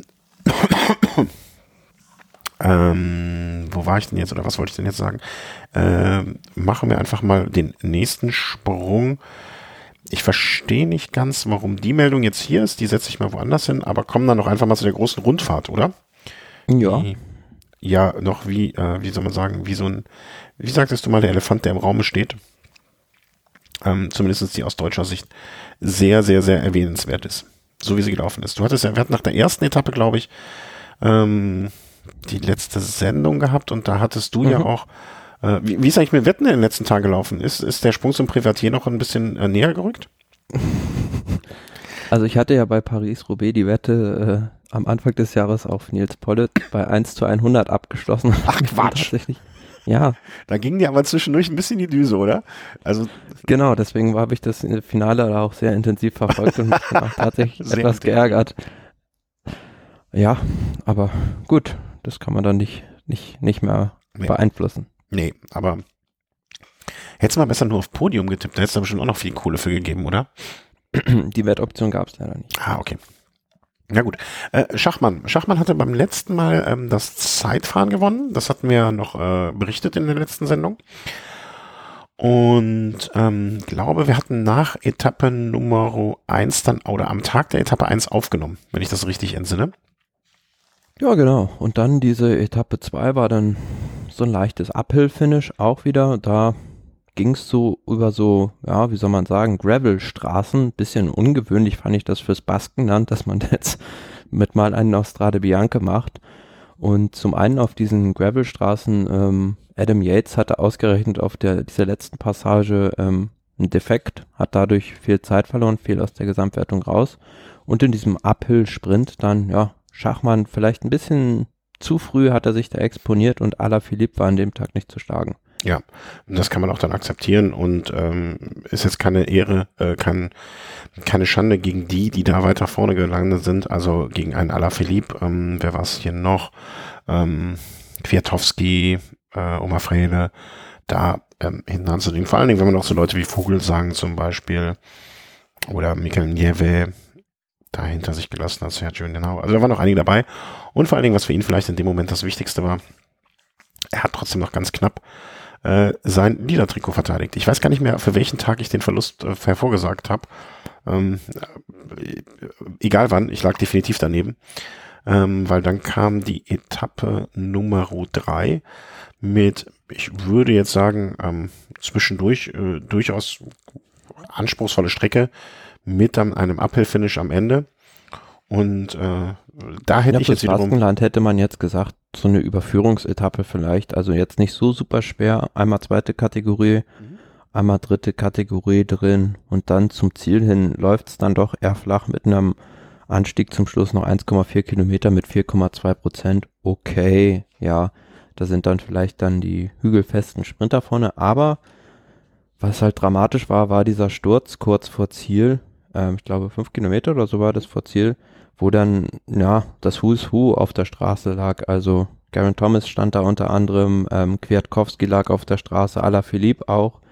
Die sind dann das Rennen aber noch zu Ende gefahren. Also Ala Philippe kam dann mit zwölf Minuten rein, hat dann danach aber das Rennen aufgegeben. Und ein Kwiatkowski, der kam auch mit einem gehörigen Rückstand, ja, genau. Fast zehn Minuten. Fast zehn Minuten rein. Ja, und dadurch aber bedingt hatte sich vorne eine kleine Gruppe gebildet und ja, Maximilian Schachmann bei der guten Form hatte im Sprint keine Mühe, die Etappe zu gewinnen. Ja, und äh, da einfach mal auch Glück haben, ne? Also das gehört ja dann vielleicht auch mal zu das Glück des Tüchtigen. Ähm, ich weiß gar nicht, wer es war. Also es hatte sich auf jeden Fall ganz vorne im Feld jemand an einem Hinterrad von einem anderen aufgehängt. Mhm. Ja, ist Radsport, ne? Das äh, passiert. Das gehört mit dazu. Ähm, aber auch dann, äh, ne, da, das ist halt auch dann das Glück des Süchtigen, dass man einfach durchkommt und äh, einem dann nichts passiert. Ne? Ähm, Etappe Nummer vier, also man muss einfach mal sagen, äh, Gesamtklassement natürlich dann in dem Fall verteidigt und ähm, er hat dann eigentlich das Beste gemacht, was man machen konnte. Ne? Einfach weiter gewinnen und hat die Etappe vier auch eine Etappe mit einer Schwierigkeit, behaupte ich jetzt mal so, wie viel Kilometer vom Ziel ist das ungefähr? Ähm, etwa 70 Kilometer, wenn ich es, ich habe auch meine Brille irgendwo verlegt. Ähm, 40 Kilometer vom Ziel. Nochmal gar nicht so einfach, also 5 Kilometer, 5,5, 6,5 Prozent kann man schaffen. Ähm, aber auch da, Maximilian Schachmann, wirklich, also der hat einfach mal wenn es läuft, dann läuft Das ist auch so ein Zeichen dafür, ne? Hat einfach die Etappe auch wieder abgeschossen. Na, also die Bora Hans Grohe Mannschaft hat das da so im Stile von Eddie Merckx gemacht. Einfach alles abgeräumt, alle Trikots und äh, bis dahin auch bis auf eine alle Etappen. Und auch auf dieser Etappe, da hat es dann zum Schluss im Finale ordentlich geregnet. Und ähm, ja, da wurde Maximilian Schachmann ordentlich attackiert, konnte dann aber dranbleiben bei Adam Yates, bei dieser kleinen Gruppe mit Pogacar und Vogelsang. Und ja, im Sprint hat er das Ding auch wieder abgeschossen. Also er ist einfach sehr, sehr sprintstark, aber er kommt diese kurzen, knackigen Anstiege gut hoch. Mhm. Also alles gut gelaufen, muss man sagen, bis zu diesem Zeitpunkt zumindestens. Und ähm, er wird wahrscheinlich, also, ne, also ich sag mal, das Baskenland wird auch äh, sein, äh, sein Freund sein. Ähm, ja, die Frage, ob die Basken dann noch lernen, seinen Namen auszusprechen. Hast du das im baskischen Fernsehen irgendwo gesehen? Oder Na, aber ich kann mir vorstellen, nee, aber ich kann mir vorstellen, dass es für Spanier oder Basken sehr schwierig ist, äh, den auszusprechen, dieses SCH. Ja. Aber wir brechen uns ja auch mit den äh, baskischen Namen die Zunge äh, durcheinander und äh, äh, ist es uns peinlich, also mir zumindest immer, wenn ich Namen falsch ausspreche, insofern ist das ja dann auch nur irgendwie gerecht.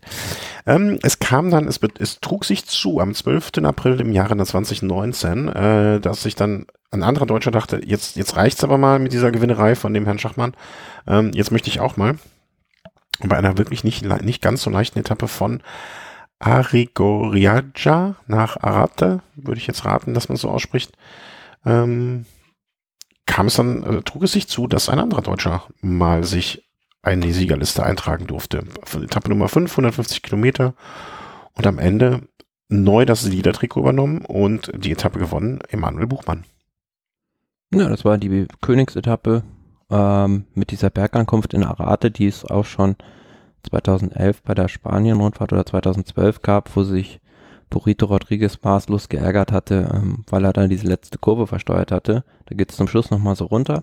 Mhm. Und ähm, ja, Emanuel Buchmann hat gewonnen, weil zwischendrin sah es gar nicht mal so gut aus für die Bora Hans Grohe Mannschaft, weil die waren arg in Rücklage geraten. Maximilian Schachmann hatte zweimal schon Probleme. Aber Buchmann hat dann einfach die richtige Gruppe er erwischt, ist da erstmal mitgefahren mit seinen zwei Mitstreitern, hat die dann in den Wind gesetzt und ist gut, ja, fast 30 Kilometer ein Solo hat er hingelegt und konnte dann auch trotz mehrerer Helfer hinten nicht mehr eingeholt werden. Ja, also muss man sich auch erstmal trauen, finde ich, ne? Also man muss ja auch erstmal ähm, sozusagen da so ähm, Füße, Füße, auf den Tisch und ab geht's. Äh, ähm. Ja, einfach Vollgas durchgezogen die letzten gut 30 Kilometer. Ja, aber war schon ge gehören ja zwei Sachen dazu. Erstmal A, dass man äh, den Mut hat und das Selbstvertrauen in sich selber, äh, das zu machen. Und, und Punkt B. Drittens ja auch eine taktische Meisterleistung der Bohrer Hans Grohe. Ja.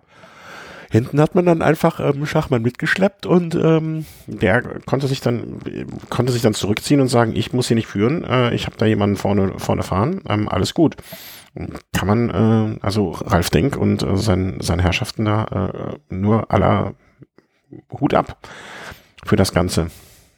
Ja und gerade die Astana-Mannschaft haben die die ja, in dem, an dem Tag praktisch wie, wie einen Stier durch die Manege geführt. Also die haben immer versucht zu attackieren, aber dann in der entscheidenden Gruppe waren sie nicht, waren sie schon dabei, aber nicht mit den richtigen Leuten und Buchmann hat dann den Spieß umgedreht von Defensive auf Offensive. Ja, ja, ja.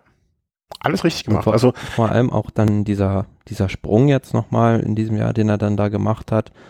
Haben wir schon gesagt, dass er auf Mallorca diese eine Challenge gewonnen hat und jetzt dann auch, ja, seinen ersten, sein erster World Tour Sieg war es, glaube ich jetzt.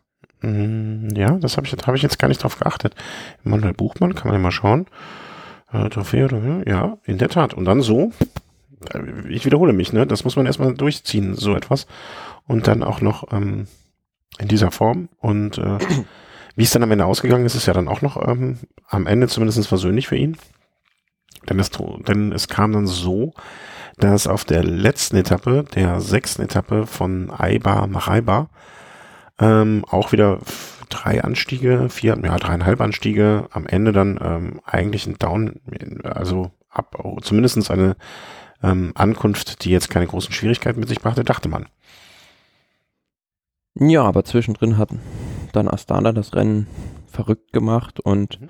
es war jetzt kein taktischer Fehler von der Bora Hans Grohe, sondern einfach Buchmann konnte in dem Moment nicht mitgehen, diese Attacke.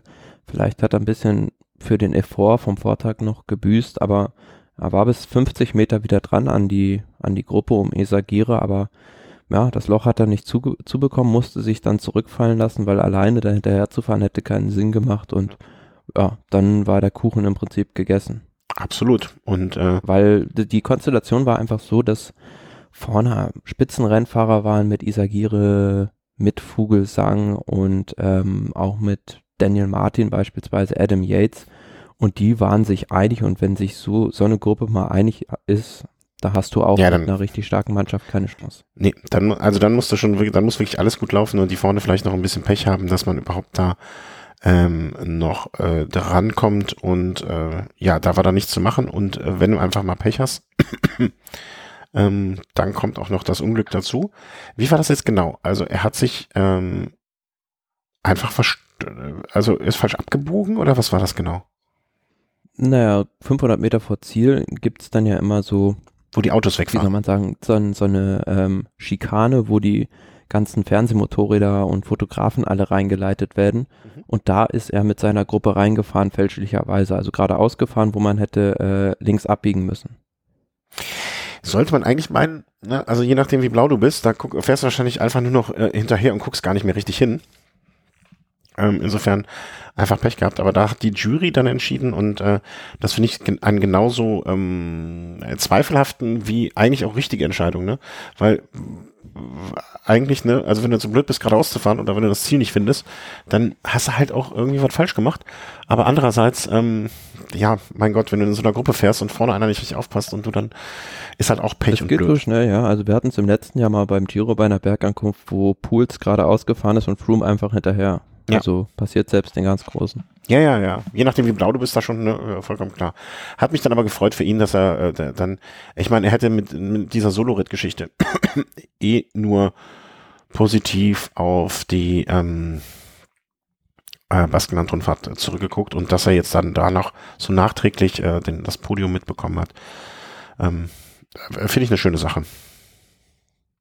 Ja, Rang 3 auf jeden Fall ein Riesenerfolg und ähm, letztes Jahr war bei der Baskenland-Rundfahrt, glaube ich, Vierter, also hat dann wieder einen Sprung nach vorne gemacht und äh, fand ich auch ganz interessant, während Paris-Roubaix gab es dann auch bei der ARD ein Telefoninterview mit Ralf Denk, Mhm. wurde da auch zu Emanuel Buchmann befragt, wie man denn jetzt mit ihm plant, also fand schon eine klare Ansage, also er ist der Kapitän bei der Tour und hat die Chance unter die Top 10 zu fahren, wenn alles gut läuft. Aber das denke ich auch, ähm, eine Sekunde kurz. Das muss auch sein eigener Anspruch jetzt so langsam werden. Ja, also, das, das, das ist so langsam, also man sagt nicht, äh, du bist jetzt ein Podiumsfahrer, aber dass man sagt, alles klar, da, da wird jetzt was kommen und ähm, alles spricht dafür, dass das auch so kommen wird. Warum soll man das auch nicht so formulieren, finde ich? Also, ähm, äh, finde ich ganz, finde ich, kann man machen. Hab das Interview auch gehört an der Stelle, ähm, wo dann äh, Ralf Dink sich dazu geäußert hat. Insofern. Ja, aber wenn man es mal jetzt so gut durchgeht, also im Prinzip Sky hat drei Kandidaten dabei, die in die Top 10 fahren können. Dann hast du natürlich Movistar mit ein, zwei Leuten, dann so Leute wie ja, Richie Port auch beispielsweise. Also da sind schon ein paar dabei. Mitchelton Scott. Ja, also wo du dann halt denkst, na gut, die hast du auf den ersten Moment gar nicht auf dem Schirm, aber die sind eigentlich noch eine Stufe über ihm. Und da Mhm. ist es dann mit Top 10 doch schon, ja, ambitioniertes Ziel. Ja, aber, ne, also was willst du denn sonst an ausrufen, ne? Also Top 30 kann ja auch nicht so und er richtig hat ja, er hat ja bei der Tour de France dann auch nicht die komplette Unterstützung des Teams, muss man ja auch sehen, weil eine Abteilung wird mit Sicherheit auch wieder für Sagan fahren. Mhm. Ja, ja, auf jeden Fall. Also äh, klar. Nichtsdestotrotz, ich, ich glaube, man muss das so, also es gibt ja auch andere Fahrer, die schon bewiesen haben, ähm, dass sie jetzt ohne großartige St- Unterstützung äh, Großes in der Lage sind zu leisten. Und ähm, mh, ich bin der Meinung, das kann man so formulieren. Und wenn er nur mit zwei, drei Helfern ähm, Minimum unterwegs ist, auch dann kann man das so formulieren. Aber interessant dann ja auch, was dann die Rolle von Rafael Maika betrifft. Also der war ja ansonsten immer in dieser, saß da auf dem, auf dem Driver's Seat, wie man im Englischen sagen würde, ähm, in Sachen Klassement bei Bora Hansgrohe, aber dem scheint dann ja nicht mehr so zu sein. Nee. Ja, wo kommen, wo packen sie den Maika hin? Vielleicht Ach, da, da zerbreche ich mir jetzt nicht den Kopf vom Ralf Denk. das soll die mal schön selber machen.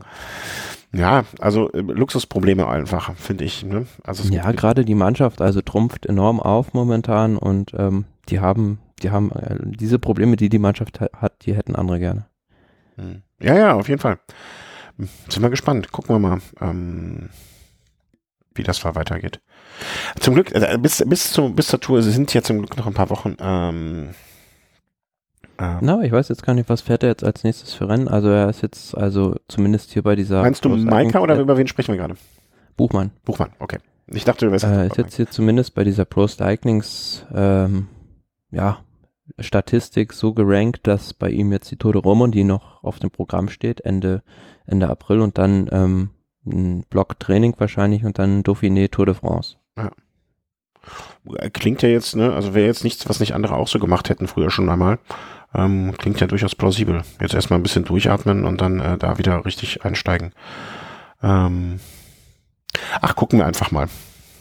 Also ich, ich bin ich bin gespannt. Ich bin wirklich, äh, also ich bin jetzt nach diesem ja, und gespannt. Frühjahr bin ich so ein bisschen, äh, wenn ich kurz, äh, ähm, also äh, also nach diesem Frühjahr ähm, blicke ich auch so dem deutschen Radsport, äh, also so, dem Sport im Allgemeinen. Also ich war in den letzten ähm, äh, wie soll man sagen, Wochenmonaten habe ich oft gedacht, so, ach, jetzt gehen die alten Recken alle und so, aber da waren jetzt ganz viele Sachen dabei, mir sehr viel Spaß und Freude bereitet haben. Und das ähm, na, lässt mich doch nicht Woche alt war, Bitte? War für den, die letzte Woche war für den deutschen Radsport herausragend.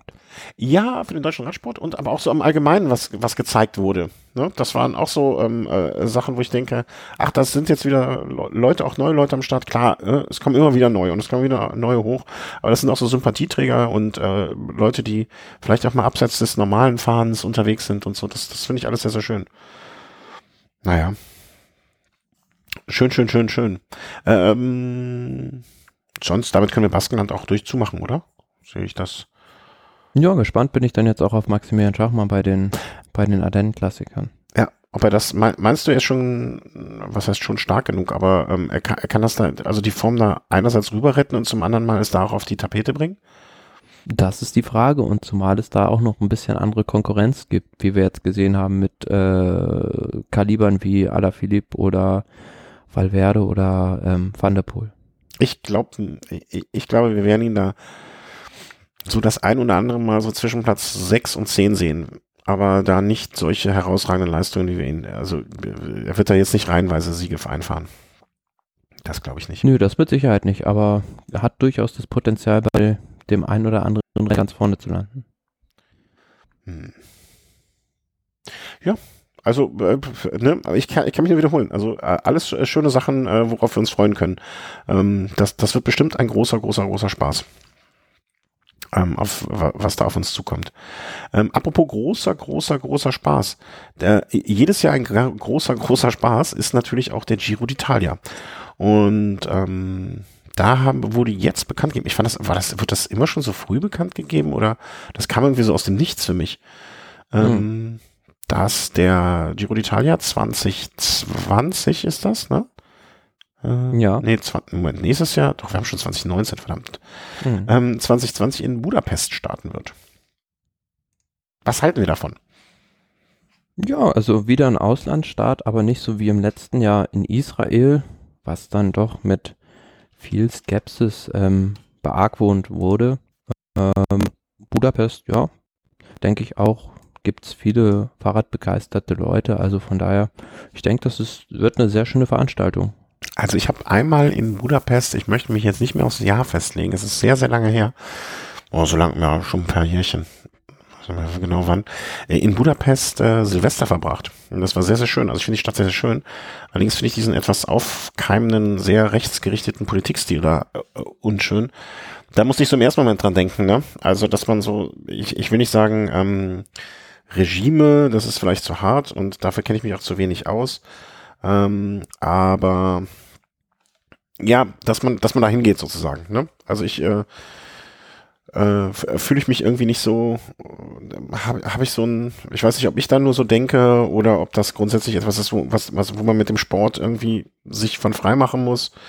Ähm, ich würde ich würd jetzt als Rennfahrer, also wenn ich Radrennfahrer wäre und mein Team schickt mich dahin, würde ich natürlich nicht Nein sagen. Ähm, aber ich, ich finde solche äh, politisch dann mir widerstrebenden Richtungen, die dann da so tätig sind, Andererseits fliegst du jetzt auch, äh, also John Degenkolb wird mit Trexecker Fredo ja trotzdem bei der Tour of California äh, auch starten, obwohl da äh, ein Trump unterwegs ist. Ne? Das, das Na, ist ja auch so. Im, Im letzten Jahr war es ja, gab es ja noch einen viel größeren politischen Konflikt unter der den Giro-Staat in den Schatten gestellt hat. Mm, In helf, Israel.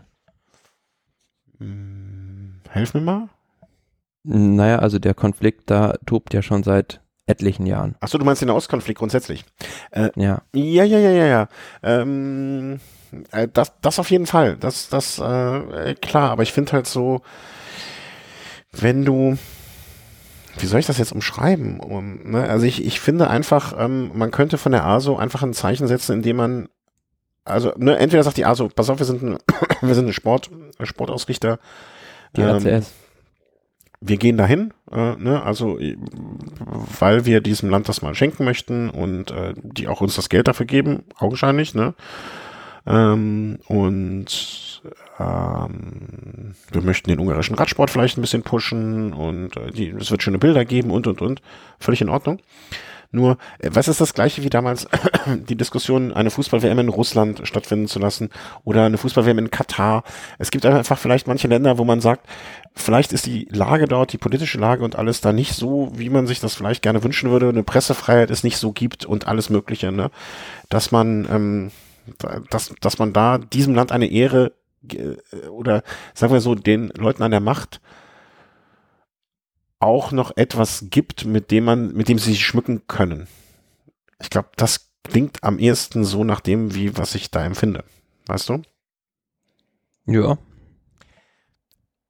Ist aber auch Gut, andererseits nur Sport. Ich, Ne? Hm? ich weiß jetzt nicht, inwieweit da irgendwie die Staatsoberhaupter beider Länder involviert waren, aber Hm. Muss man einfach mal sehen, wie sich das Ganze jetzt auch entwickelt. Also wir haben jetzt bislang wenig Details darüber, wie das jetzt genau aussehen wird. Also steht nur fest, dass dann neben dieser Auftaktetappe in Budapest auch noch zwei weitere Etappen auf ungarischem Boden stattfinden sollen. Und ich habe jetzt gerade mal geguckt, so grob, ja, von Budapest bis zur italienischen Grenze sind so 550 Kilometer. Hm. Ja, könnte man zwei wunderbare Überführungsetappen mit Sprintankünften in der ersten Woche machen, ne? Also, Na gut, da könnte man dann am Balaton langfahren und dann durch Slowenien über Ljubljana nach Triest. ja, du, das ist da, da, da, das ist, also ich war, ich, mir fällt gerade an, ich war schon zweimal, ich war auch einmal in Sajet, was ganz unten rechts in der Ecke irgendwie ist. Äh, Geografen werden jetzt gerade die Hände über den Kopf zusammengeschlagen haben.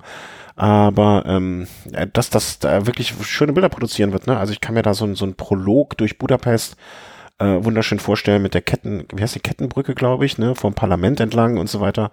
Äh, tipptopp. Ähm, vielleicht würde mich auch mal interessieren, ob da Hörer eine Meinung zu haben oder ob ich da einfach zu sen übersensibel reagiere auf so etwas. Ähm, ähm, ich lade euch ein, mit mir darüber in den Kommentaren zu diskutieren und mich zu widerlegen oder mir zu sagen, das ist völliger Blödsinn. Ähm, unter unter äh, vielen anderen Gesichtspunkten bestimmt eine gu- gut ausgewählte Startstadt. Ähm, Fun Fact, wir waren damals, als wir Silvester da waren, ne? Um 12 Uhr geht ja jeder hier in Deutschland raus und du siehst irgendwie Feuerwerk die ganze Zeit. Und um 12 Uhr sind alle raus. Äh, ich habe da in so einem komischen äh, äh, Club gefeiert, äh, ganz obskure Verhältnisse. Aber alle gingen raus, sangen den Nationalhymn und es war überhaupt kein Feuerwerk. Also gar Mhm. nicht. Es war so völlig irritierend für mich, ein ruhiges, äh, leises Silvester zu erleben. Fand ich aber auch schön. Naja, ist vielleicht ein ganz gutes Vorbild, wenn nicht mehr so Absolut. viel Zeug in die Luft gejagt wird. Ja, ja, total. Ne, es, war nur, es war nur sehr irritierend für uns, die das komplett anders gewohnt sind. Ähm, ja. Äh, Start in Ungarn, also ähm, ich freue mich für die Ungarn und äh, hoffe mal, ähm, ja, dass sich vielleicht auch in manchen Ländern dadurch, dass sie sich jetzt weltoffener zeigen müssen, äh, ein paar Sachen ändern werden. Aber warten wir einfach mal ab. Wie, bis dahin fließt ja noch viel ähm, äh, Wasser. Die Donau fließt durch äh, Budapest, oder? Wahrscheinlich äh, ist die Aussage, bis dahin fließt noch viel Wasser die Donau runter. Ähm, gar nicht so falsch. Ähm, Apropos Wasser. Ja, jetzt bin ich aber, jetzt bin ich aber mal auf den Sprung gespannt. Also da, da kannst du da, da musst du jetzt mal äh, gucken, was dahinter hängt. Apropos Wasser. Aguas Calientes ist das Stichwort. Calientes? Das warm, die warmen Gewässer. Ähm, wir reden über den Stundenweltrekord, der in Aguascalientes jetzt gebrochen wurde. Äh, ja, hast gewonnen. 1 zu 0 für dich im Überleitungs ähm, Wettkampf. Für alle, die es nicht wissen, das liegt in Mexiko ähm, in der Höhe und ähm, ja, Viktor Kampernatz, der hatte ja dieses Projekt ähm, auf 1800 Metern Höhe ähm, schon lange in Angriff genommen, hatte sich gezielt darauf vorbereitet und hat, glaube ich, auch mehrere hunderttausend Euro gekostet, ähm, diesen Versuch dort zu starten. Und er hat es geschafft, den Stundenweltrekord von Bradley Wiggins zu brechen. Mhm. Ja, äh, Leute, die sich damit besser auskennen als ich, haben gesagt, es war gar keine große Überraschung. Es ging eigentlich nur darum, ob er 55 oder 56 Kilometer schaffen wird. Ähm, die Bahn dort oben, also ich glaube, wir haben es in der letzten Mal schon gesprochen, ne? Also Mexiko da in der Höhe, ist, ist das die Bahn, auf der die Olympischen Spiele 68 auch stattgefunden haben? War das nicht in Mexico City? Ja, da, ja. Glaube, Eddie Merckx hatte den Stundenweltrekord auch schon in Mexico City. Ja, genau. damals. genau. Und ich glaube, das war zumindest auf dieser äh, einen, einen Bahn äh, damals. Und da sind ja relativ viele 68, äh, 68 Wedeweltrekorde äh, in Mexiko gefallen. Insofern äh, scheint das mit der dünnen Luft wohl wirklich zuträglich zu sein. Ich bin gespannt, wie weit das führt, ne? weil ich kann ja vorstellen, irgendwann wird auch irgendwie dieser Punkt sein, wo die Luft einfach zu wenig Sauerstoff hat und man deswegen da die dünne Luft äh, sozusagen wieder zum Nachteil gereichen wird. Hm, bin gespannt, wie sich das da weiterentwickelt und wer da ähm, in den kommenden Jahren sich äh, seinen, seinen, seinen Hut auch noch in die Runde wirft. Na, eigentlich hatte ja mal Jens Vogt diesen Stundenweltrekord aus der Mottenkiste geholt, nachdem die UCI das Reglement vereinfacht hatte, dass man da auch mit diesen na, jetzigen Zeitfahrmaschinen starten darf. Und ähm, ja, war der Erste, der das dann gebrochen hat. Und dann ging es ja immer weiter, bis dann Bradley Wiggins, den diese Marke mal gesetzt hatte, von, was war es, 54,526. Mhm. Und da dachten eigentlich viele, ja gut, das ist eigentlich nicht zu übertrumpfen, aber ja, Viktor Kampanatz hat es jetzt geschafft und ich sehe eigentlich momentan auch wenige Leute, die sich daran machen könnten, also die das brechen könnten, weil du musst halt sehen, du bist dann einen Monat oder anderthalb Monat aus dem Renngeschäft raus und wer kann sich das leisten? Also ich würde beispielsweise einem Tom Dumoulin zutrauen, diesen Rekord locker zu brechen, aber der hat einfach nicht die Zeit dafür. Ne, das sind so vielleicht so Sachen, die man dann äh, am Ende seiner Karriere ähm, angeht. Ne? Also wenn jetzt so ein Fahrer der irgendwie sagt, ähm, also nicht er als Fahrer, ich meine jetzt nicht ihn, aber so ein Philipp Gilbert, der mit 36 jetzt nächstes Jahr irgendwie mal an Sanremo gewinnt, sich sagt, boah, ich habe jetzt alles gewonnen, ich habe Geld mehr als ich ausgeben kann. Ich bin doch ein guter Zeitfahrer, ist jetzt Gilbert jetzt, ist kein guter Zeitfahrer, aber ein passabler, ne? Und äh, angenommen, so ein Dumoulin hätte jetzt alles erreicht, was er erreichen will, hätte allerdings noch drei, vier gute Jahre, warum soll er nicht mal ein Jahr in sowas investieren und sich da ein Denkmal für die Ewigkeit bauen, ne? Ja, aber da habe ich zum Beispiel nie verstanden, warum es Fabian Cancellara nicht probiert hat. Absolut. Bin ich völlig bei dir. das wäre halt auch sowas für Toni Martin. Das wäre auch damals was für einen gewissen Jan Ulrich gewesen, wenn er nicht unter solchen Umständen äh, sich da verabschieden hätte müssen. Behaupte ich. Ja, aber gut, die, die Marke wird jetzt, denke ich, erstmal ziemlich lange Bestand haben und Viktor Kampanatz, der Kampenator, wird nicht als äh, derjenige in die Geschichte eingehen. Also man wird sich noch an mehr von ihm erinnern als diese Dating-Aktion. ähm, ich lese hier gerade auch in dem Artikel, dass alleine diese Höhenlage und diese spezielle Bahn und alles äh, 1500 Meter gebracht hätte. Ne? Also wahrscheinlich muss, muss man als derjenige, der als nächstes auf dieser Bahn ähm, den Weltrekord brechen wird, einfach direkt die Bahn auch kaputt machen ja, damit äh, niemand mehr äh, direkt anzünden, oder anzünden ist vielleicht in den letzten Tagen äh, schlechter, Aus, äh, sch schlechter Ausdruck, aber ähm, ja, also er hat da wirklich äh, alles investiert, mit noch auf 3000 Meter geschlafen und, und, und, gehört auch eine gesunde Portion Wahnsinn, glaube ich, dazu. Äh, sich so ja, und ich glaube, Bradley Wiggins, der war ja auch eher am Ende seiner Karriere damals. Und ähm, wenn der wirklich in seiner besten Zeit 2012, 2011 sich genauso vorbereitet hätte, dann wäre er nochmal schneller gefahren. Und auf dieser Bahn gefahren wäre, vielleicht auch noch. Ja, also, alles gut, wir gratulieren ihm äh, ähm, und äh, ja, möge dieser Rekord lange stehen bleiben. Ich finde, dass ähm, ja, also man wird wahrscheinlich wird der nächste Versuch auch wieder auf dieser Bahn stattfinden oder unter ähnlichen Bedingungen. Vielleicht wird auch irgendwann äh, ein, ein sehr, sehr äh, sehr, sehr teures äh, oder sehr reiches Team mit sehr viel Budget irgendwo einfach eine Bahn noch hinbauen, äh, auf 3000 Meter Höhe. Ich bin gespannt, irgendwie muss ja dieser Punkt um, um switchen, ne? Also, dass die Sauerstoffarmut in der Luft äh, dafür sorgt, dass man nicht mehr, nicht mehr genug umsetzen kann und äh, das, vielleicht ist es auf Mexiko, in Mexiko äh, dort der Sweet Spot erreicht äh, mit dieser Höhe. Man kann, man kann äh, drauf schauen, äh, wie es da weitergeht. Und damit kommen wir dann zu unserer Rubrik äh, Sonstiges, Vermischtes oder wie man es auch immer nennen mag, ähm, wo wir mal alles reinschmeißen, wo wir sonst keinen Platz für haben und was dann doch auch seinen Platz in der Sendung finden soll. Was haben wir denn da angehäuft so ähm, in den letzten Wochen oder Wochen ist ja, also in der letzten Woche? Direct Energy ist ja jetzt seit einer gewissen Zeit ähm, als Team total Direct Energy unterwegs und da musste man sich jetzt auch erstmal umgewöhnen an die neuen Trikots. Also die haben jetzt also von diesem Schwarz-Gelb weggewechselt zu dunkelblau, hellblau, weiß. Mhm. Ich finde es nicht, also ich fand es jetzt nicht so einprägsam. Das war für mich, ähm, also ich kenne einen, äh, einen, ja, nee. Also ich finde es nicht besonders attraktiv, um es mal so zu sagen. Ja, aber es unterstreicht die Ambitionen der Mannschaft, also jetzt dann Fisch als Sponsor an Land zu ziehen. Die wollen halt langfristig auch irgendwie in die World Tour. Mhm. Und da viel Geld hinter. Ja, ja, ja, klar. Also ist Erdölriese. Ähm, kann ich ja das sagen. Ich glaube, Cavendish will jetzt auch mal langsam wieder äh, äh, eingreifen, ne? Habe ich irgendwo gelesen. Der soll jetzt auch mal zurückkommen.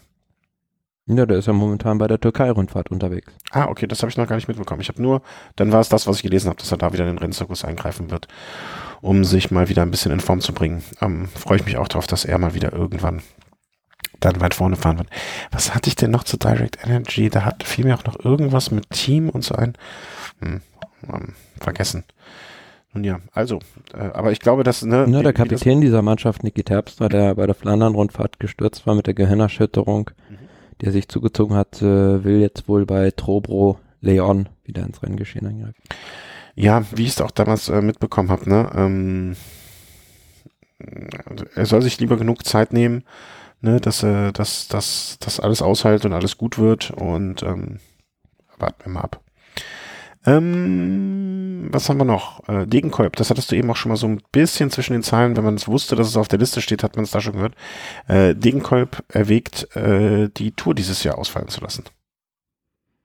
Ja, also wie schon gesagt, er möchte ja unbedingt Weltmeister werden. Dieses Jahr dann vielleicht sogar schon die Chance in Yorkshire nutzen, mhm. ähm, Großbritannien, um, um den Titel da zu holen.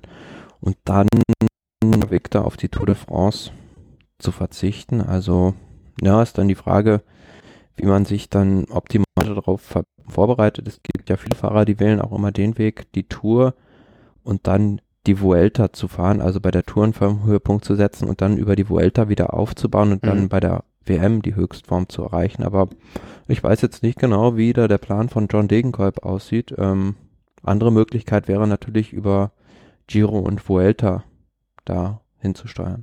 Ich glaube, es hängt auch ein bisschen davon ab, wie, ähm, wie er jetzt, äh, also was, was, was wird wohl so, also was liest man denn? Ich gucke jetzt gerade mal, ähm, was so jetzt als nächste Rennen bei ihm anstehen, weil ich ja, kann. Frankfurt ist doch jetzt am 1. Frankfurt 1. Mai, okay.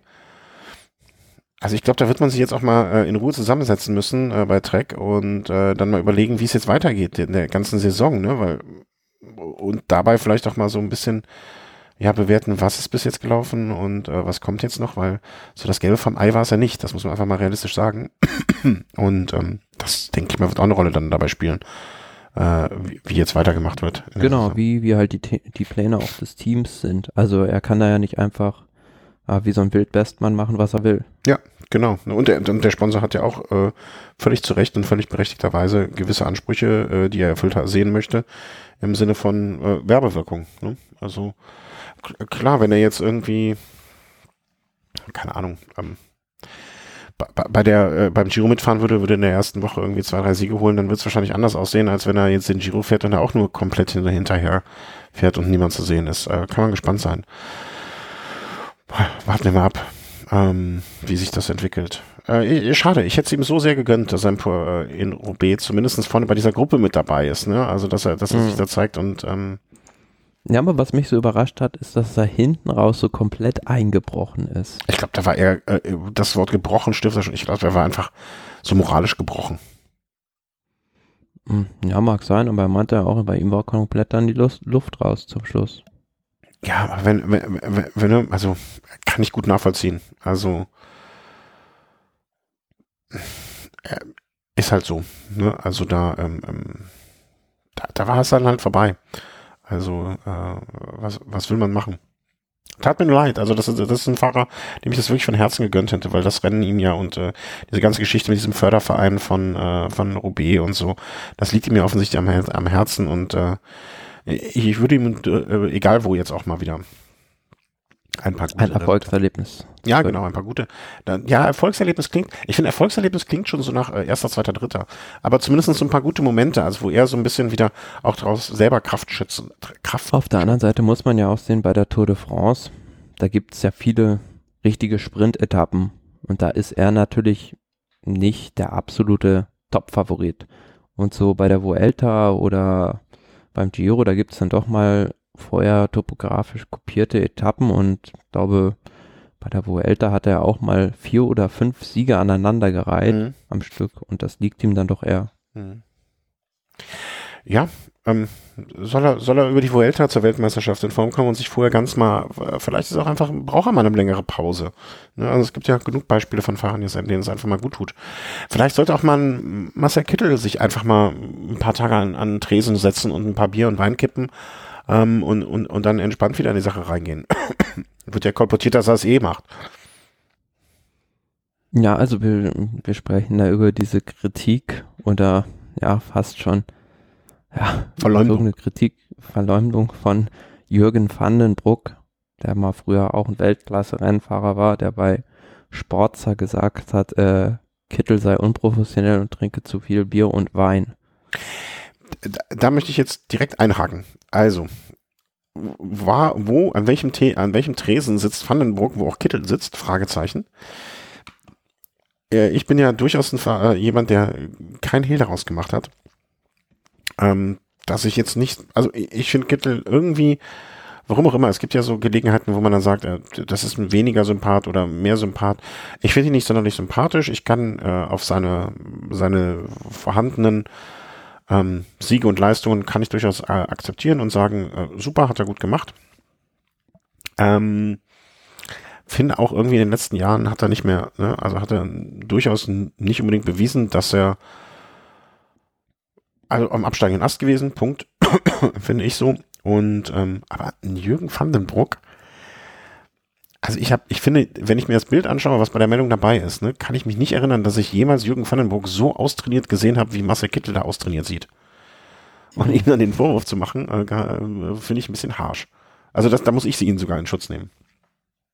Ja, klar, also das ist äh, völlig überzogen und ähm, aber generell muss man sich natürlich fragen, was mit dem los ist, mit Marcel Kittel. Also der ist für mich auch jetzt bei diesem Schelde-Preis, worauf sich die Kritik da auch bezog, war dann auch irgendwie hinten in der Gruppe drin, aber ja, hat dann einfach abgebrochen, ist gar nicht mitgesprintet, hatte da gar nicht die Beine und ist überhaupt nicht in Form. Also ja, auch die Mannschaft, also das passt hinten und vorne nicht bei Katjuscha Alpecin.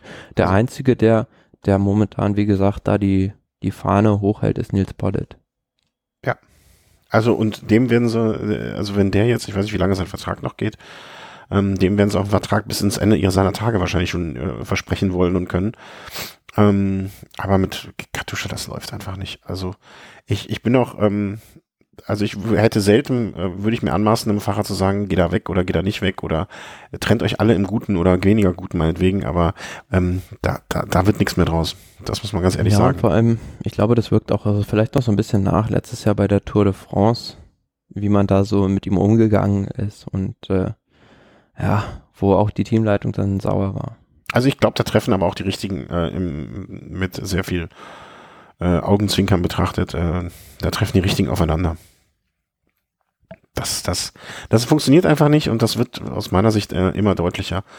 Ähm, da, da, da, da, da braucht man ja gar nicht mehr mit, mit einem scharfen Auge hingucken. Ne? Das Ja, ist ja, aber hier wird ja dann auch in dieser Meldung, die wir verlinkt haben, der, Dirk de Mol, der sportliche Leiter, zitiert, der sagt, äh, wir dürfen nicht weiter nach Ausreden suchen, wir müssen dringend reden.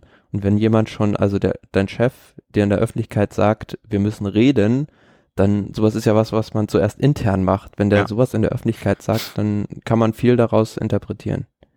Ja, ja, total. Also, ne, ähm, habe das auch heute in einem, in einem, ähm, in einem, ähm, in einem ganz anderen Zusammenhang ähm, äh, in dem Podcast auch gehört, ne, wo dann gesagt wurde, ja, also bevor man bevor man sich jetzt äh, draußen vorm Bus, ich übertrage das jetzt mal auf dem Radsport, ne, bevor man äh, vorm Bus sich anschreit, geht man erstmal rein und schreit dann los. Ne? Und äh, zu sagen, äh, im Sinne des sportlichen Leiters, er sagt draußen vorm Bus, so, wir gehen jetzt mal rein und reden, äh, das ist ja quasi nur verklausuliert, äh, pass auf, jetzt gleich knallt's hier und das äh, will man ja nicht nach außen tragen. Ähm, ich sehe gerade, Vandenbroek ist mal Dritter bei der Tour geworden, das hatte ich gar nicht mal auf dem Schirm, vielleicht habe ich mich eh mit meiner Aussage ja, doch, genau. ein bisschen, doch ein bisschen weit aus dem Fenster gelehnt. Ähm, nee, das war schon, war schon super Rennfahrer Jürgen Vandenbroek, aber hatte auch ein, zwei richtig gute Jahre, an die er dann später aber nicht mehr anknüpfen konnte. Ja, insofern ist er, vielleicht ist er aber auch genau deswegen derjenige, der äh, es nachempfinden kann. Äh, vielleicht hat er den, vielleicht erinnert er sich nur an sich selber damals. Ähm, und wie ich auch, ja, also Kittel bekommt ja auch von seinen Kollegen dann teilweise Rückendeckung. Mein, also, aber ich finde ich finde so, es gibt so ein, zwei Mannschaften im Peloton, also Trek Segafredo und Katjuscha Alpecin stehen so exemplarisch für mich dafür, das ist für mich irgendwie ganz komische Mannschaften. Also ich weiß nicht, was die, wofür, wofür die stehen, wo die hinwollen und ähm, die stehen da, wer, wer, wer da die Marschrichtung überhaupt vorgibt. Die stehen dafür, dass sie es nicht wissen, wo sie hinwollen. Meine ja, Meinung. aber auch so, da macht gefühlt jeder, was er will.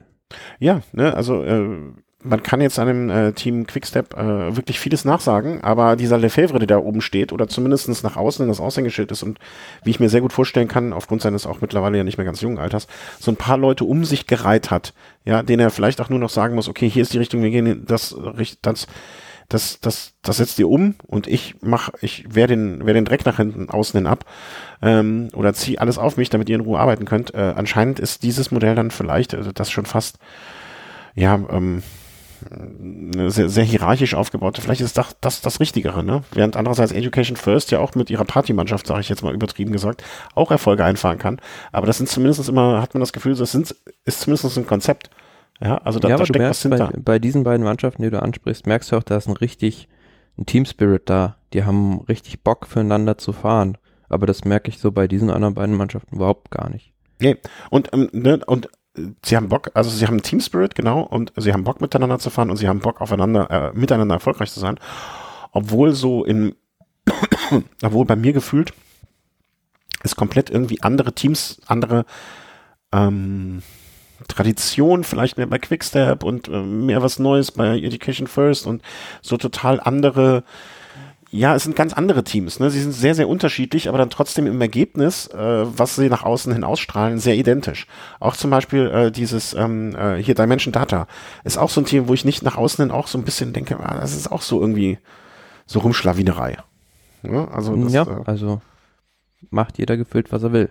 Ja, und dann gibt's halt andere Teams, äh, wo man sich denkt, ähm, wer, wer fällt mir jetzt noch ein? Ähm, wo wir jetzt mal gerade an dem Punkt sind, so ein Team, ja, auch das Team Sky beispielsweise. Also die ziehen auch alle an einem Strang. Ja, genau. Team Sky. Oder ich habe auch das Gefühl, ähm, auch wenn sie jetzt im Frühjahr noch nicht so auffällig gewesen sind und sich nicht Siege dafür genommen. Team Sunmap, ne, wenn man das so aus den letzten Jahren betrachtet.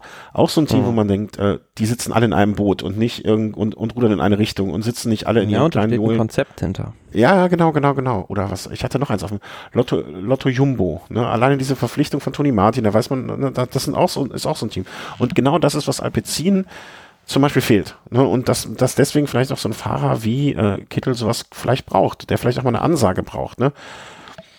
Vielleicht ist er einfach der Jan Ulrich der jetzt Generation, der einfach ähm, schon sehr, sehr, sehr früh sehr große Erfolge hatte, aber dann auch irgendwie äh, aufgrund von mangelnder Führung dann einfach versandet ist. Genau, also wir hoffen jetzt, dass das also bei ihm so diese überzogene Kritik eine Trotzreaktion hervorruft. Würdest du das denken? Klar. Ja, normalerweise ist das so bei Champions. So, da, die, genau das ist der richtige Satz. Genau ist der richtige Satz. Äh, und auf den Satz nagel ich dich in Ende des Jahres fest. Jetzt habe ich bis dahin eh dreimal vergessen, keine Sorge. Aber ähm, weil ich kann dann Ende des Jahres, ähm, also ich denke, dass ich Ende des Jahres dann behaupten kann, Kittel ist halt kein Champion. Weil diese Trotzreaktion ausgeblieben ist. Aber vielleicht habe ich auch Unrecht. Ne? Also mittlerweile habe ich ja fast ein bisschen Mitleid mit ihm. Ja. ja, am Ende ist dann aber er des Glückes Schmiedes, also seines Glückes Schmiedes und ähm, daran werden wir ihn, muss er sich auch messen lassen. Wie ein spanischer Freund von mir, der äh, Sprichworte gerne mal vertauscht hat, äh, ja auch mal zu mir meinte, Christian, jeder ist ein Smith. ja, ich schicke dir mal den Link. Der ist eine, mittlerweile in einem äh, großen Unternehmen eine sehr hohe, äh, hat eine sehr hohe Position. Aber ich kann dir noch mehr dieser Sprichworte schicken. Ähm, du wirst jedes Mal lachen. Äh, aber bevor wir jetzt jemanden hier an den Spranger stellen, ähm, noch zwei, äh, ein, ein, eine, eine, eine Kurzmeldung, ähm, die mich ein bisschen schockiert hat, um ehrlich zu sein, weil es hat gar nicht so für mich irgendwie hat jetzt nicht so Wellen geworfen, ne? Also Trexica Frido eben, ne, das, äh, das, das Team, Team ohne, ohne Richtung, ne, haben sie jetzt auch noch einen Dopingfall sich reingelacht, angelacht, eingehandelt, eingefangen. Ja, also Jalinson Pantano wurde positiv auf EPO getestet. Und da sieht man dann doch im Jahr 2019 gibt es dann auch noch sowas. Also gibt es immer noch echt noch dumme Leute. Ja, aber es wird ja auch immer viel gemutmaßt, dass da immer noch so mit diesen Mikrodosierungen gearbeitet wird, die nur sehr kurz nachweisbar sind, aber das zeigt dann doch auf der anderen Seite auch, dass die Kontrollen da greifen. Ja, zum Glück. Und, ähm, Aber wir hatten jetzt auch so von diesem Fahrer lange nichts mehr gehört von Pantano, der ja ein sehr guter Edelhelfer in den in den Bergen, Bergen. doch gewesen ist und ähm, ja also beim Team Trek habe ich da immer noch so ein bisschen Bauchschmerzen mit diesem Team Alto Pack, was früher auch da als Farmteam von denen galt wo es da auch so die ein oder andere Geschichte gab, aber ja, da können wir jetzt auch nicht wirklich hinterblicken, was da, was mhm. da der Hintergrund ist. Und ähm, also äh, ich möchte nicht wissen, wo er ohne das Doping gewesen wäre, aber auch selbst mit Doping hat er jetzt nicht mehr so die überragenden Leistungen diese Saison gebracht. Also mal hier eine 10 Platz, eine Top 10, Top 20 Platzierung war schon das größte der Gefühle. Und wenn er da, wenn er dafür gedopt hat, dann, puh, dann weiß ich auch nicht. Also einmal also irgendwie so ein bisschen das Beste. Also 16 hat er ein gutes Jahr gehabt, aber danach ging es dann auch ein bisschen runter.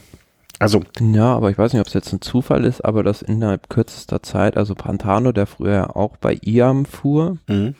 Und Stefan Denefil, der dann ja jetzt auch aufgeflogen ist, dass da innerhalb kürzester Zeit zwei IAM-Fahrer waren. dieses Teams, ähm, ja, für Negativschlagzeilen gesorgt haben. Heinrich Hausler ist ja auch gefahren, ne? Der hat auch ein gute, gutes Paris-Roubaix gefahren, muss man ja auch mal so sagen. Ne? Fällt mir gerade ein. Ja. ja. stimmt. Also Heinrich Hausler ist gut gefahren, aber der war nach dem Rennen rechtlich äh, recht bedient doch, weil er weil er ähm, ja viel Pech hatte unterwegs. Ja, ja das äh, im Paris-Roubaix, wenn du da Pech hast, dann ist halt alles aus. Ähm, kann man nicht anders sagen. Ähm, ja, und das war's dann eigentlich so thematisch für heute. Ne? Also ich denke mal, gucken, ob wir nochmal vor dem nächsten Monument oder nach dem nächsten Monument dann aufnehmen werden. Äh, was ja dann in zwei Wochen wäre. Entweder machen wir unseren Tipp äh, vorher ohne Sendung oder mit, äh, mit Mitsendung. Müssen wir mal gucken, wie es zeitlich ausgeht. Aber du hast noch eine kleine, ne, wie sagt man, wenn einer eine Reise tut, dann kann er was erzählen. Ähm, du hast noch einen kleinen Trip, Trip vor. Ja, also ich würde gerne nächste Woche, Freitag ist es, glaube ich, äh, zur Tour auf die Alpsen fahren, nach Bozen. Und ähm, ist die letzte Etappe. Ähm, da gibt es so einen Rundkurs rund um Bozen. Also die Etappe führt von Kaltern, also oder Caldaro nach Bozen. Mhm. Und da gibt es dann aus Bozen raus so eine Runde über Jenesien. Und das ist ein recht steiler Anstieg. Genau. Etappe Nummer 5 der Tour auf die Alps. Nächste Woche Freitag. Wer, wer Lust hat, dahin zu fahren, kann sich gerne melden. Ah ja, genau. Also hast du dann Freitag, Samstag, Sonntag frei oder hast du den Freitag frei oder? Ich habe das also das Wochenende dann Urlaub genommen. Also, also wenn, wenn, jemand mit einem Wohnmobil am Freitag schon dahin fahren würde, würde es sich auch nicht äh, wehren. Nö, klar, also aber ich würde ansonsten so einen, so einen Tagestrip halt machen. Mhm. Also dann von München aus nach Bozen und dann habe ich mich auch schon erkundigt, kann man da auch mit öffentlichen Verkehrsmitteln ähm, diesen Anstieg mit dem Bus bewältigen und dann ja, dort einen schönen Tag an der, an der Strecke verleben, weil ich war letztes Jahr auch bei der Tour auf die Alps und das war super. Also es ist nicht zu voll und ähm, ja, man hat, hat ein, eine sehr gute Sicht auf die Fahrer dort auch. Mhm. Ich bin Und gespannt. zumal es an diesem Tag ja auch dann um die Wurst geht. Ja, ich gucke, ich äh, scroll mich gerade so ein bisschen durch die Etappen. Ähm, das ist ja die letzte Etappe, ne, der Freitag dann. Ähm, Etappe vorher sieht auch ganz gut aus. Also von äh, Pasel Gardepine nach Klees oder pff, so Mhm. ähnlich. Also das sind durchaus alles so ähm, einigermaßen ähm, interessant. Jaufenpass am, ähm, Am zweiten Tag, ja. zweiten Tag. Ähm, mit, mit dieser höllischen Abfahrt darunter, also dann Kufstein, Kufstein am ersten Tag, ist jetzt eher sowas, was ein bisschen aussieht wie so ein Klassiker, ähm, wo aber auch man viel an der Strecke sehen kann wahrscheinlich, ne, weil das ist auch ein Rundkurs, zumindest in Teilen. Ähm, Ja, und das Fahrerfeld ist ja auch sehr prominent besetzt. Also Bernal, Froome, Nibali beispielsweise. Also da sind schon die ganz großen Kaliber am Start. Maika, du hast dich ja gefragt, wo Maika fährt. Ähm, Ja, der auch. kannst du, dem kannst du mal kurz Hallo sagen und fragen, wie es so ausschaut, wie es, was, was, was da so zu erwarten ist in den kommenden Wochen. Ähm, boah, das Trikot von Manzana Postobon. Ist Ja, das habe ich ja hier im Podcast schon mal erklärt. Das ist ja so ein Erfrischungsgetränk und die sehen dann halt so aus. Hast du das? Habe ich vergessen. Ja. Sieht aber. Ach doch, ich, wollte immer noch, ich wollte immer schon äh, jetzt so, sowas mal bestellen, um das mal zu kosten, aber bin ich noch nicht zu gekommen. Äh, Ich erinnere mich aber, dass wir über diese rein kolumbianische Mannschaft gesprochen haben. Das stimmt. Wo kann man das denn bestellen? Wie heißt das Getränk denn? Manzana oder Postbon? Manzana Postobon. Ach so, äh, also wie Coca-Cola. Nur auf kolumbianisch halt. Das ist, das ist, das ist die Übersetzung. Okay. sozusagen. Das kann man bestellen. Warte mal, gucken wir mal. Äh, Nach was schmeckt das denn? Nach, Das würde ich ja gerne wissen. nach Postbon oder nach Marzana? Gucken wir mal, ob wir das bestellen können. Erfrischungsgetränk mit Apfelgeschmack. Das ist ein Apfelgeschmackgetränk. Ja, Manzana ist der Apfel auf Spanisch. Ja, dann. Das, das schenken die doch bestimmt da irgendwie aus. Also ich war jetzt kurz davor, ähm, ich habe schon, das heißt Monzana heißt das Getränk eigentlich. Manzana, Manzana. Ich hatte jetzt gedacht, da gibt es irgendwie so eine Dose für 2 Euro, die ich dir bei Amazon einfach an dich direkt schicken kann. Aber Thomas, tut mir leid, also eine Flasche kostet fast 6 Euro. Das muss ja auch aus Kolumbien importiert werden. plus 3,50 Euro Versandkosten. Und dann weiß ich es noch nicht mal, ob es aus Kolumbien ankommt. Also, äh, ich hoffe, du siehst mir nach, dass ich jetzt nicht sofort auf jetzt kaufen gedrückt habe. Kann ich verkraften. Alles klar. Ich, ich schreibe es mal, ich merke, ich setze es mal auf die Geburtstagsliste. Oder ähm, ähm, ähm, vielleicht macht ja, möchte ja ein Hörer dir ein Geschenk machen. Der kann sich dann bei mir melden. Ich werde die Adresse weiterreichen. Äh, dann ähm, kann, kann, kriegst du eine Flasche Manzana Postbon. Oder ihr könnt auch vielleicht alle, sitzt da jemand an der Quelle. bitte, ja, ich halte es für sehr unwahrscheinlich, aber vielleicht sitzt da ja jemand an der Quelle. Ähm, ansonsten meldet euch bei mir, dann könnt ihr den Thomas irgendwie paketeweise Apfelgetränk, Apfel, Erfrischungsgetränk mit Apfelgeschmack, zwei Liter. Ähm, Gibt es da Bewertungen zu? Noch keine Bewertungen. Das heißt, du könntest dann auch ein Bewertungsgott werden, indem du eine irgendwie 2000, wie- ich kann mir das nie merken, es sind 2000 Worte, äh, 2000 Zeichen viel, nee, ne? Nö. Nee. Was ist denn so viel? So 20.000, nur 20.000 Worte bewerten. 10.000 oder so, da wird es dann viel. Ja. Schreibst du eine 5, sagen wir mal 5000 Buchstaben, ähm, nee, 5000 Worte Bewertung über das Erfrischungsgetränk. Jetzt habe ich, jetzt habe ich doch wieder ein bisschen Lust, dir das zu bestellen. ja, also wenn ihr nach ähm, Bozen. Bozen, Bozen fahren möchtet und äh, noch einen Platz im Auto frei habt und kommt irgendwo aus dem Süden Deutschlands, äh, dass es auch kein großer, äh, gro zu großer Umweg für euch wäre. Der Chris wird sich bestimmt, äh, der Thomas wird sich bestimmt freuen, ähm, wenn er mit kann. Wenn ihr noch Platz für zwei Fahrräder habt, also eures und seins, äh, noch besser. Und wenn nicht, dann hoffe ich, dass du trotzdem einen schönen Tag da hast und dass wir hinterher viele, äh, schicken ein paar schöne Bilder und dass wir uns hinterher schön darüber unterhalten können. Ja. Wäre so Passt. meine Quintessenz. Ich bedanke mich bei allen Hörern. ähm, diese Woche ist ein bisschen durcheinander. Wir haben, wir haben am Montag schon eine andere Folge vom Snack aufgenommen, die jetzt erst hinterher veröffentlicht wird. Das ist alles etwas äh, äh, kurios diese Woche, aber ihr habt also zu Ostern bekommt ihr von mir noch ein, ein kleines, kleines Präsentchen dann. Ähm, möchte mich aber wie immer auch bedanken für alle äh, Spenden, alle Paypal-Spenden, alle Überweisungen oder Ähm, es klingt jetzt nach Millionen, ist es nicht, aber wir können unseren Betrieb aufrechterhalten und wenn, wie das letzte Mal, ein Headset kaputt geht, einfach direkt ein günstiges kleines neues kaufen. Ähm, wir können die Produktion bezahlen, also im Sinne von äh, hier diese Audio-Auphonic-Stunden. Und ja, dafür äh, Amazon-Bestellungen, die über unseren Link laufen, ähm, wir was kriegen. Vielen, vielen Dank für das alles, dass ihr uns das möglich macht. Und ähm, ja, habt eine gute Reise, Thomas. Und äh, euch Hörern wünsche ich von ganzem Herzen schöne Ostertage. Habt eine gute Zeit mit euren Familien auf dem Rad oder wie es ihr euch am liebsten wohlfühlt. Tschüss. Tschüss.